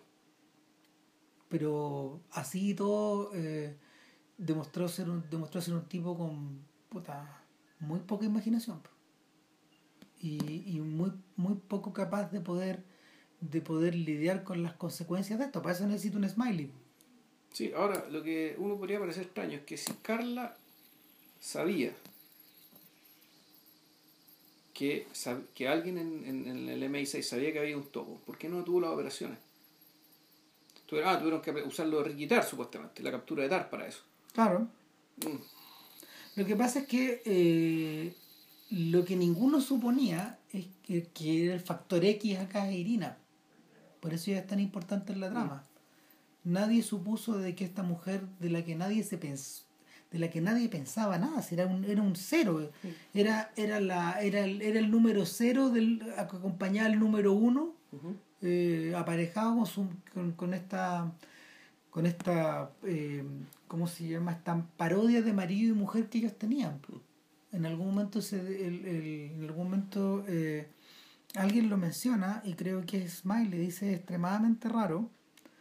claro, Smiley cuando está hablando con Ricky Tar usted no sabe que es extremadamente raro que una pareja de hombre y mujer eh, espías estén en el extranjero.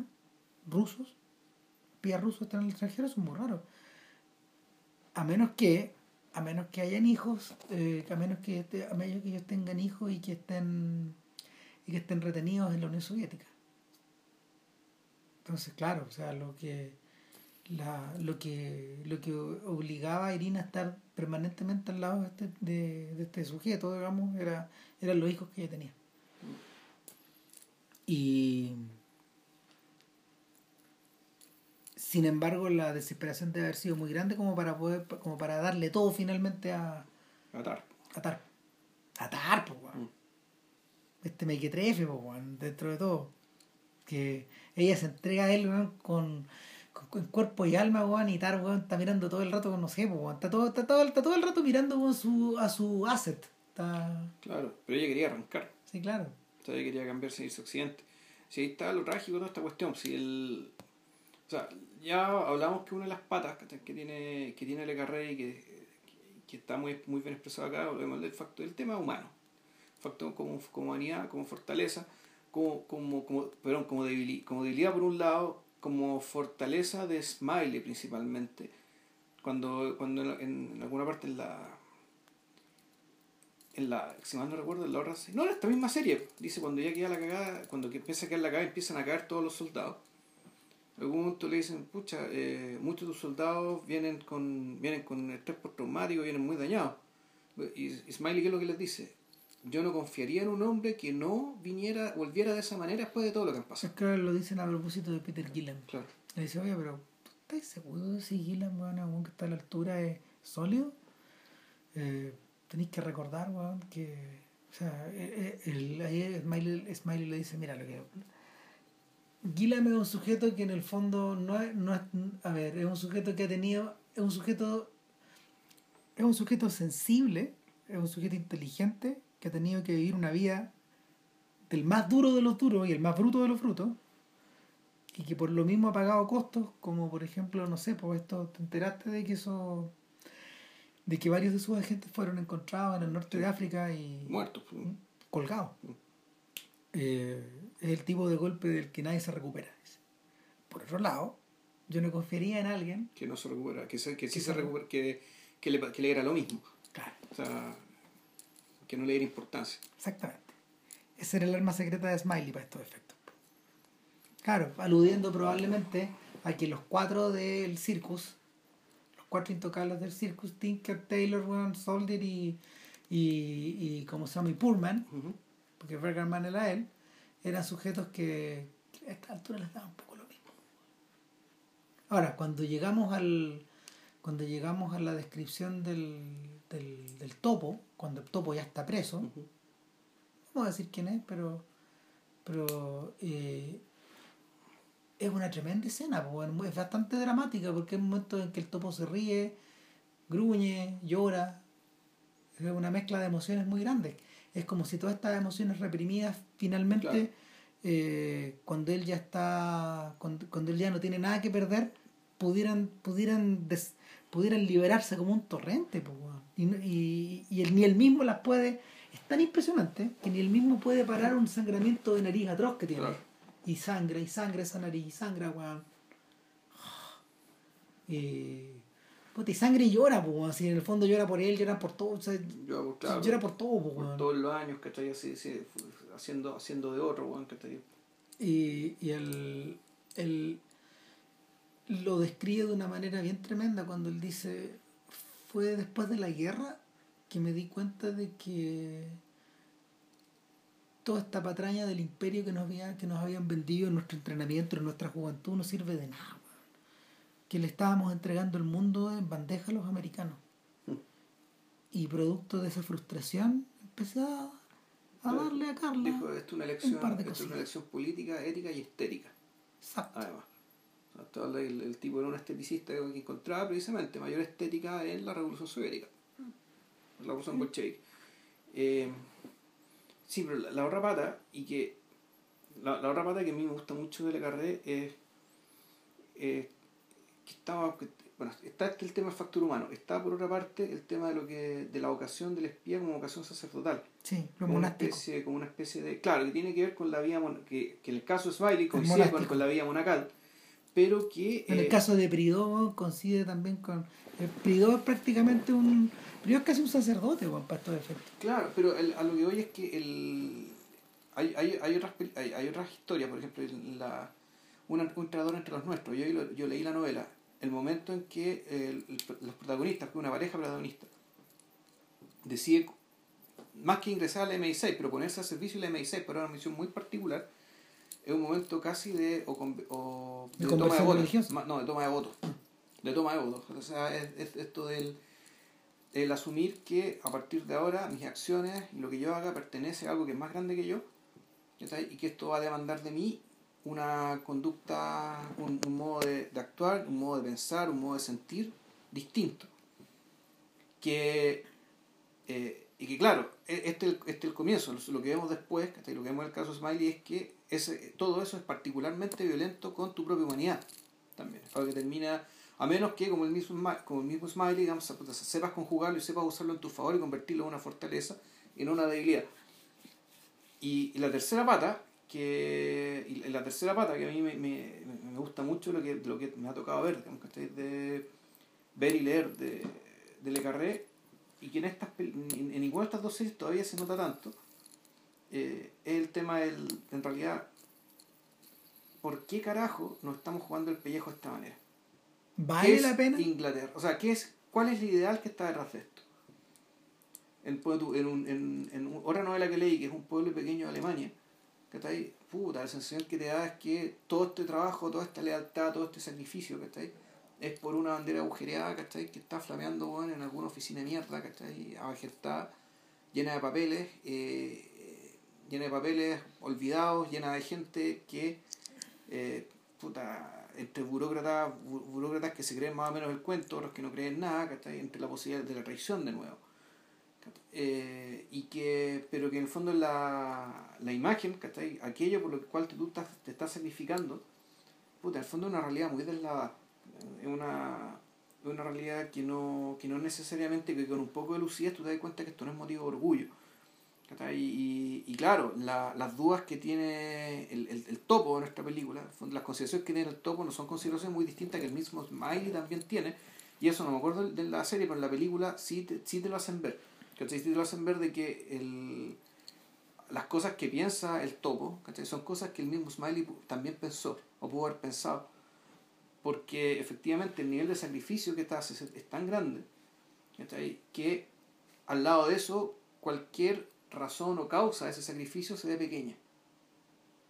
De hecho, ¿cachaste el link que te mandé sobre la última novela de mm. Smiley? Una entrevista que le.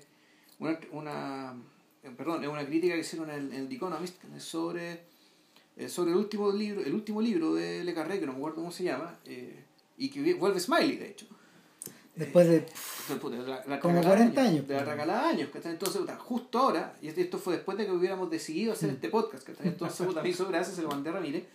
Y, pero hay, hay una parte que también me dejó, me dejó bien reconfortado, digamos, de, de parte de, de Le Carré como, como individuo pensante y preocupado de lo político, es que en algún momento hay una escena donde Smiley conversa con Peter William y le dice, bueno, ¿por qué hicimos todo esto? Yo ya, ya, ya, ya lo convierto en un diálogo en que se expresa, más que una sensación. Puta, a ver, esto lo hicimos por el capitalismo, válgame Dios, ¿cachai? no, bueno, no, weón. No, weón, o sea, esta, esta manga concha de su madre es codicioso, no. weón, no valen una gota de sangre, weón, de toda la gente que murió, Esto, este es jerga mía, esto no está hecho ahí, pero bueno. De esa forma, no, pues otro señor lo expresa de una manera perfecta, weón. Y, después dice, no, a ver, fue por la cristiandad, no, no me voy a ir, ¿cachai? No, eso no es, no es el Christendom, ¿cachai? No, no es eso, no es la puta religión. Si, si, si se me ocurre algo que se parezca al ideal que estábamos, que, que estábamos empujando, al hacer toda esta pega de mierda, ¿cachai? Y dice, dice, usa una palabra que no es occidente, él habla de Europa. Ah. Justo ahora, Europa. O sea, la, al revés, eh, John Le Carré, en las distintas películas que uno ve, la, es que muy claro que él odia a Estados Unidos y lo que representa. Como fuerza política, no necesariamente su pueblo, ni, ni, su ah. música, digamos, no tiene que ver con eso, ni con su gente. No, es Estados Unidos como actor internacional, como potencia internacional, eh, y la forma en que opera también es objeto de su más absoluto desprecio. Es cosa de ver como si, si ustedes vieron el hombre más, el hombre más buscado. Most Wanted Man. Claro, bueno, es probablemente, demoledor. Probablemente hay pocos manifiestos más anti-americanistas anti salidos de América claro. Eh, en relación a eso, en los últimos años. Donde encontráis ahí bueno, todas las, todos los vicios posibles, prepotencia, estupidez, torpeza, banalidad, eh, eh, precipitación. Sí. Y todo disfrazado, de todo disfrazado de profesionalismo, mucho high-tech, mucha tontera, mucha burocracia, bueno, pero puta, una, una hueonera gigante. No, los personajes, el personaje al corazón de todo esto, que es el de Philip Seymour Hoffman, es una pobre víctima de todo eso. Claro, él, él también es un agente la antigua, un agente alemán, por interpretar un alemán, y esto transcurre en Alemania. Y donde, claro, él, puta, con, con, con, lo que, con un poco de tecnología y mucho de antiguo oficio, que en, en, que en Smiley's People también hay mucho de eso. Esto de la tiza, ¿cachai? Que es esto puta, marcar las cosas con tiza, fondo, de, de trucos muy antiguos, muy efectivos, y, y mucha inteligencia también a la hora de sentir, bueno, pero ¿qué es lo que realmente queremos? ¿Por qué este sujeto nos sirve? ¿Qué podemos lograr con él? Y todo sea la cresta cuando se meten los gringos y se toda la concha de su madre, ¿cachai? Y vamos a contar la película, vean, es muy buena. gran película, es casi de podcast, diría yo. Sí, está, el filo ahí. Probablemente, claro, o sea, si no, si no hubiéramos hecho ya Joy Division, tal vez ya estaríamos haciendo esto. Es de Corbin, sí. Sí, de Corbin. ¿Y la fotografía es del mismo? No. no. ¿Es de, ¿Es de Joitema? ¿O no? Parece que sí. Porque Joitema es el mismo que hizo la fotografía de, del topo. Sí. Una fotografía setentera que está ahí muy saturada al café. Eh, es el fotógrafo que en el fondo Nolan adoptó después que Wally Pfister empezó a hacer películas él. Ya.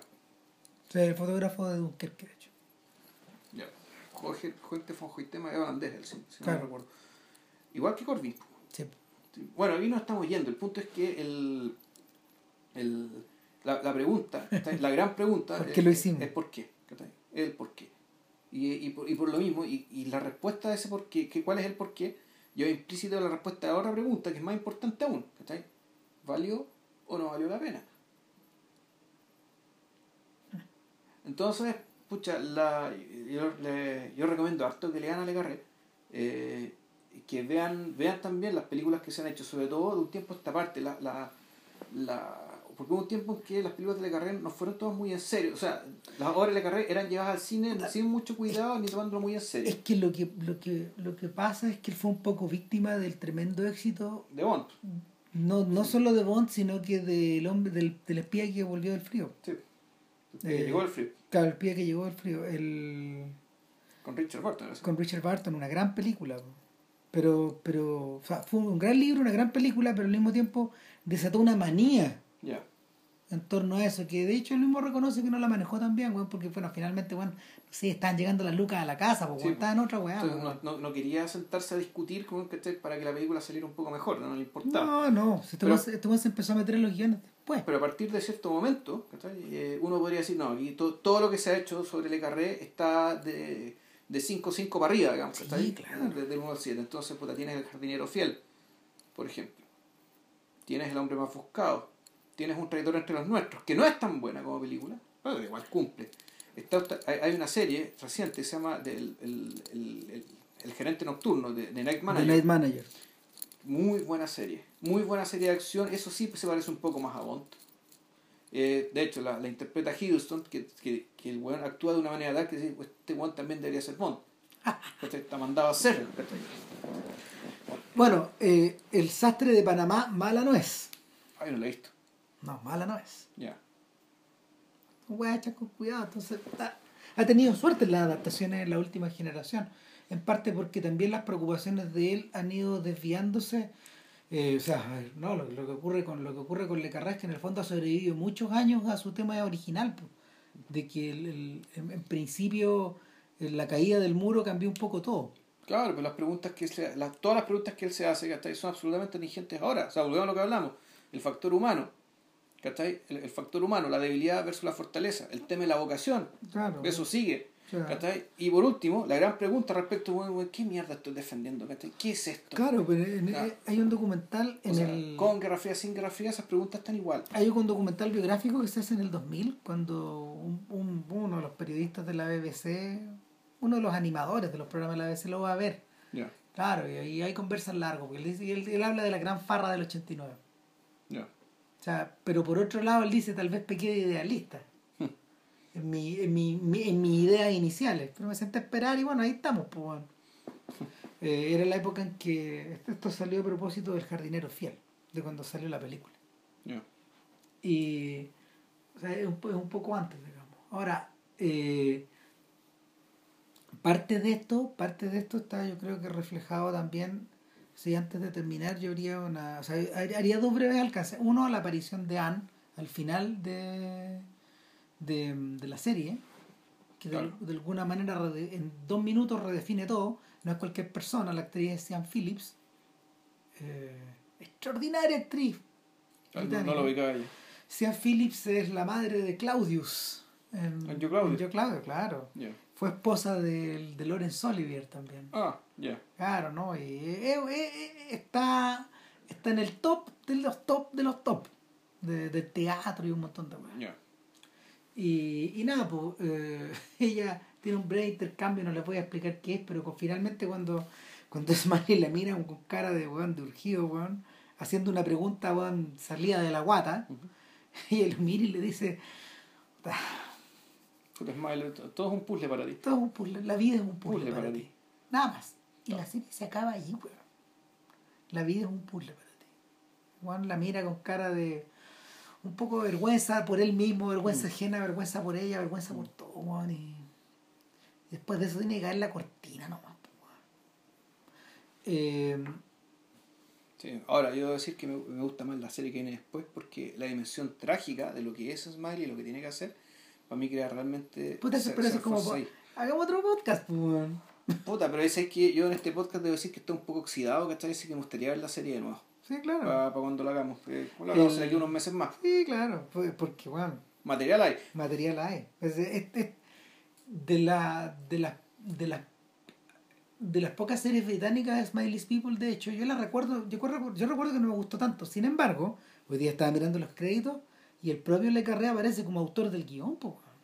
Bueno, es que había, hay un, un tema de ingeniería mayor, porque en rigor son tres libros que están que en el fondo están resueltos en dos series. Sí. Entonces, eh, Smiley's People, tengo entendido que, claro, se hace cargo del libro Smiley's People y el, un del que está entre medio. Claro. Que no me acuerdo cómo se llama. eh, Ah, The Little no sé qué, The Little Lamb Boy, algo así.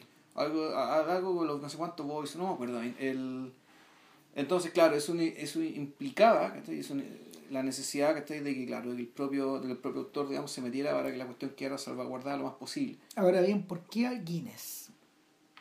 Eh, y eso lo quería dejar para el final. Eh, yo siento que yo siento que tanto Gary Oldman en la película como Guinness eh, están son, son dos landmarks en sus carreras. En el caso de Oldman, sobre todo porque en realidad, como tú bien decías, cuando la viste la primera vez, y, lo conversamos de fondo, o sea, conversamos lo que había de fondo, lo que sentimos que había de fondo, era tú, tú, me, tú me dijiste que, en el, que lo que te impresionaba era, era en penúltimo término la futilidad, la futilidad de todo el esfuerzo maravilloso de Smiley por como desenmascarar esto. Y que eso estaba reflejado en el rostro de, de Oldman de una manera increíble. A mí lo que me, claro, la impresión que, porque uno cuando primero vi, yo primero vi la película, y después vi la serie, entonces la impresión que me dio la película era, fue una impresión más bien lastimera, eh, de, de parte de un personaje que, eh, y, la frase que usé cuando escribí sobre la película era que puta, este, fue la clase de hombre que ganó la Guerra Fría a costa de perder todo lo demás. Claro. Y, y, lo que te, y, y, lo que está puesto digamos, en la cara de Gary Oldman, que es como una mueca, que es como una mueca que es de, un, un, permanente sufrimiento reprimido, que está disimulado. Sí. El... Eso está, eh, en parte eso está acorde con el con la propia con el propio mito de Oldman que, que, los, los, grandes papeles de él tienen que ver con eso también. Con una con una suerte como de herida interior. Y está ahí la weá, mm. O sea, hasta, hasta en Drácula, que, yo no, que nosotros no lo consideramos uno de los grandes papeles, está esa herida también. Pues me gustaría ver Drácula de nuevo. Yo cuando bueno, lo mala. me gustó mucho. Pero claro, ahí es, el, es que, bueno, es que ese... Aunque no sea... Eh... No, si mala no es. Está cruzada por un montón de otros juegos, digamos, pero, pero el... O sea, hasta el comisionado Gordon, un poco. Sí, claro que sí. Tremendo comisionado. Entonces, claro, pero viendo el viendo en cambio el papel de Guinness, oh. eh, Guinness, eh, Guinness da la impresión de que eh, la impresión que me da, digamos, lo que sentía era algo que estaba emparentado con lo de Goldman, pero era, era algo un poco más, más mesurado, más moderado, más suspendido. Sí, es el trabajo, es el trabajo consular de, una, de un señor que en el fondo es capaz de actuar en el estasis. En, el, en, el, en un momento estático. Hay momentos donde, donde está escuchando, por ejemplo, donde no pestañea.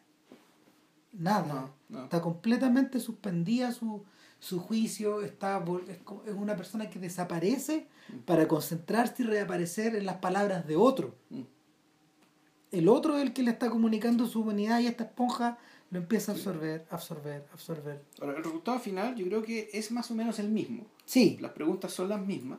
Pero, pero efectivamente en el, el, el, el, eh, el smiley de, de, Guinness no parece tan lastimero como el de, como No. No parece, de hecho no parece lastimero en absoluto, salvo en momentos muy puntuales. Claro, no, de hecho el, al smiley de Guinness se le da incluso la, la satisfacción de tener un momento de triunfo masculino total, cuando, cuando están en la reunión final ahí con el circus humillado, con Ley con el frente, eh, este Juan llega y toma un cigarrillo por primera vez en la serie y lo, lo enciende y lo empieza a fumar. Y lo empieza a fumar como en un acto casi, con, con una con actitud casi mórbida, mm. como de, de que las, las, volutas de, las volutas de humo empiezan a flotar a su alrededor y, y su nadie más está fumando de hecho ni siquiera ni siquiera to, ni siquiera Percy Allelin que ha pasado toda la serie fumando su pipa y este otro como que lo mira y fumo o no fumo, digamos, y, y el, eh, pero, pero esa, ese, esa suerte como de éxtasis masculino que, que él tiene inmediatamente es contrarrestado con la siguiente escena, que es donde va, va donde Anne, y puta, y lo emasculan, pues, weón. Puta. con, una mirada. Sí, como que, ah. sí, Nada, En fin. Bueno, ¿cómo le acreditamos esto? 307, Ticket to Space de John Irving. Sí. Sí, ya. Y habrá un podcast seguramente para Smiley's People. Pero en algunos meses más. Y quizás algún día también esperemos que haya un podcast sobre Sir Alec. Sobre, ah, pues sí, las películas antiguas. No, claro, cómo se formó este sujeto, que es un camaleón, que es, un, que es una cosa tan rara. Y, y que es un animal cinematográfico y un autor de un, un, un, autor cinematográfico de altísimo nivel también. O sea, separado incluso de las películas de su amigo David Lean. No hay ni que hablar de eso, de hecho. Ya. En fin, vamos, No. verlas. Eso. Para la próxima, en principio, solo en principio, estaríamos haciendo eh, parte de la obra o la película que más nos guste del rumano Cornelio por un bollo, eh, cineasta contemporáneo de nuestra edad, ¿cachai? está filmando, está vivo. eh, está circulando Policía Adjetivo, gran película. Yo hoy día vi otra que se llama Al, eh, Al Este de Budapest, eh, 1208. Que yo le comentaba a JP que es la película que lo pone en el mapa Claro. junto con, no sé, con Puyú y con Con, Mungiu. con Mungo, claro. Y, y el, el otro detalle es que, bueno, también circula desde el año pasado El Tesoro. Camuara. Claro.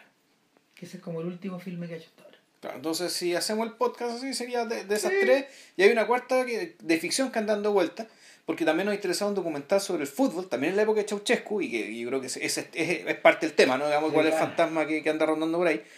Pero que esa cuarta es inencontrable bueno Sí, impillable, ¿no? aquí hicimos lo que Lo que pudimos. la buscamos en rumano en inglés o en español lo que sea no, no hubo caso. Pero bueno si la pillamos sería eso también. Pero en principio volvemos con por un bollo después del 18 sí. Ya, el, próximo, el próximo fin de semana yo no voy a estar. Chao. así que estén bien. Chao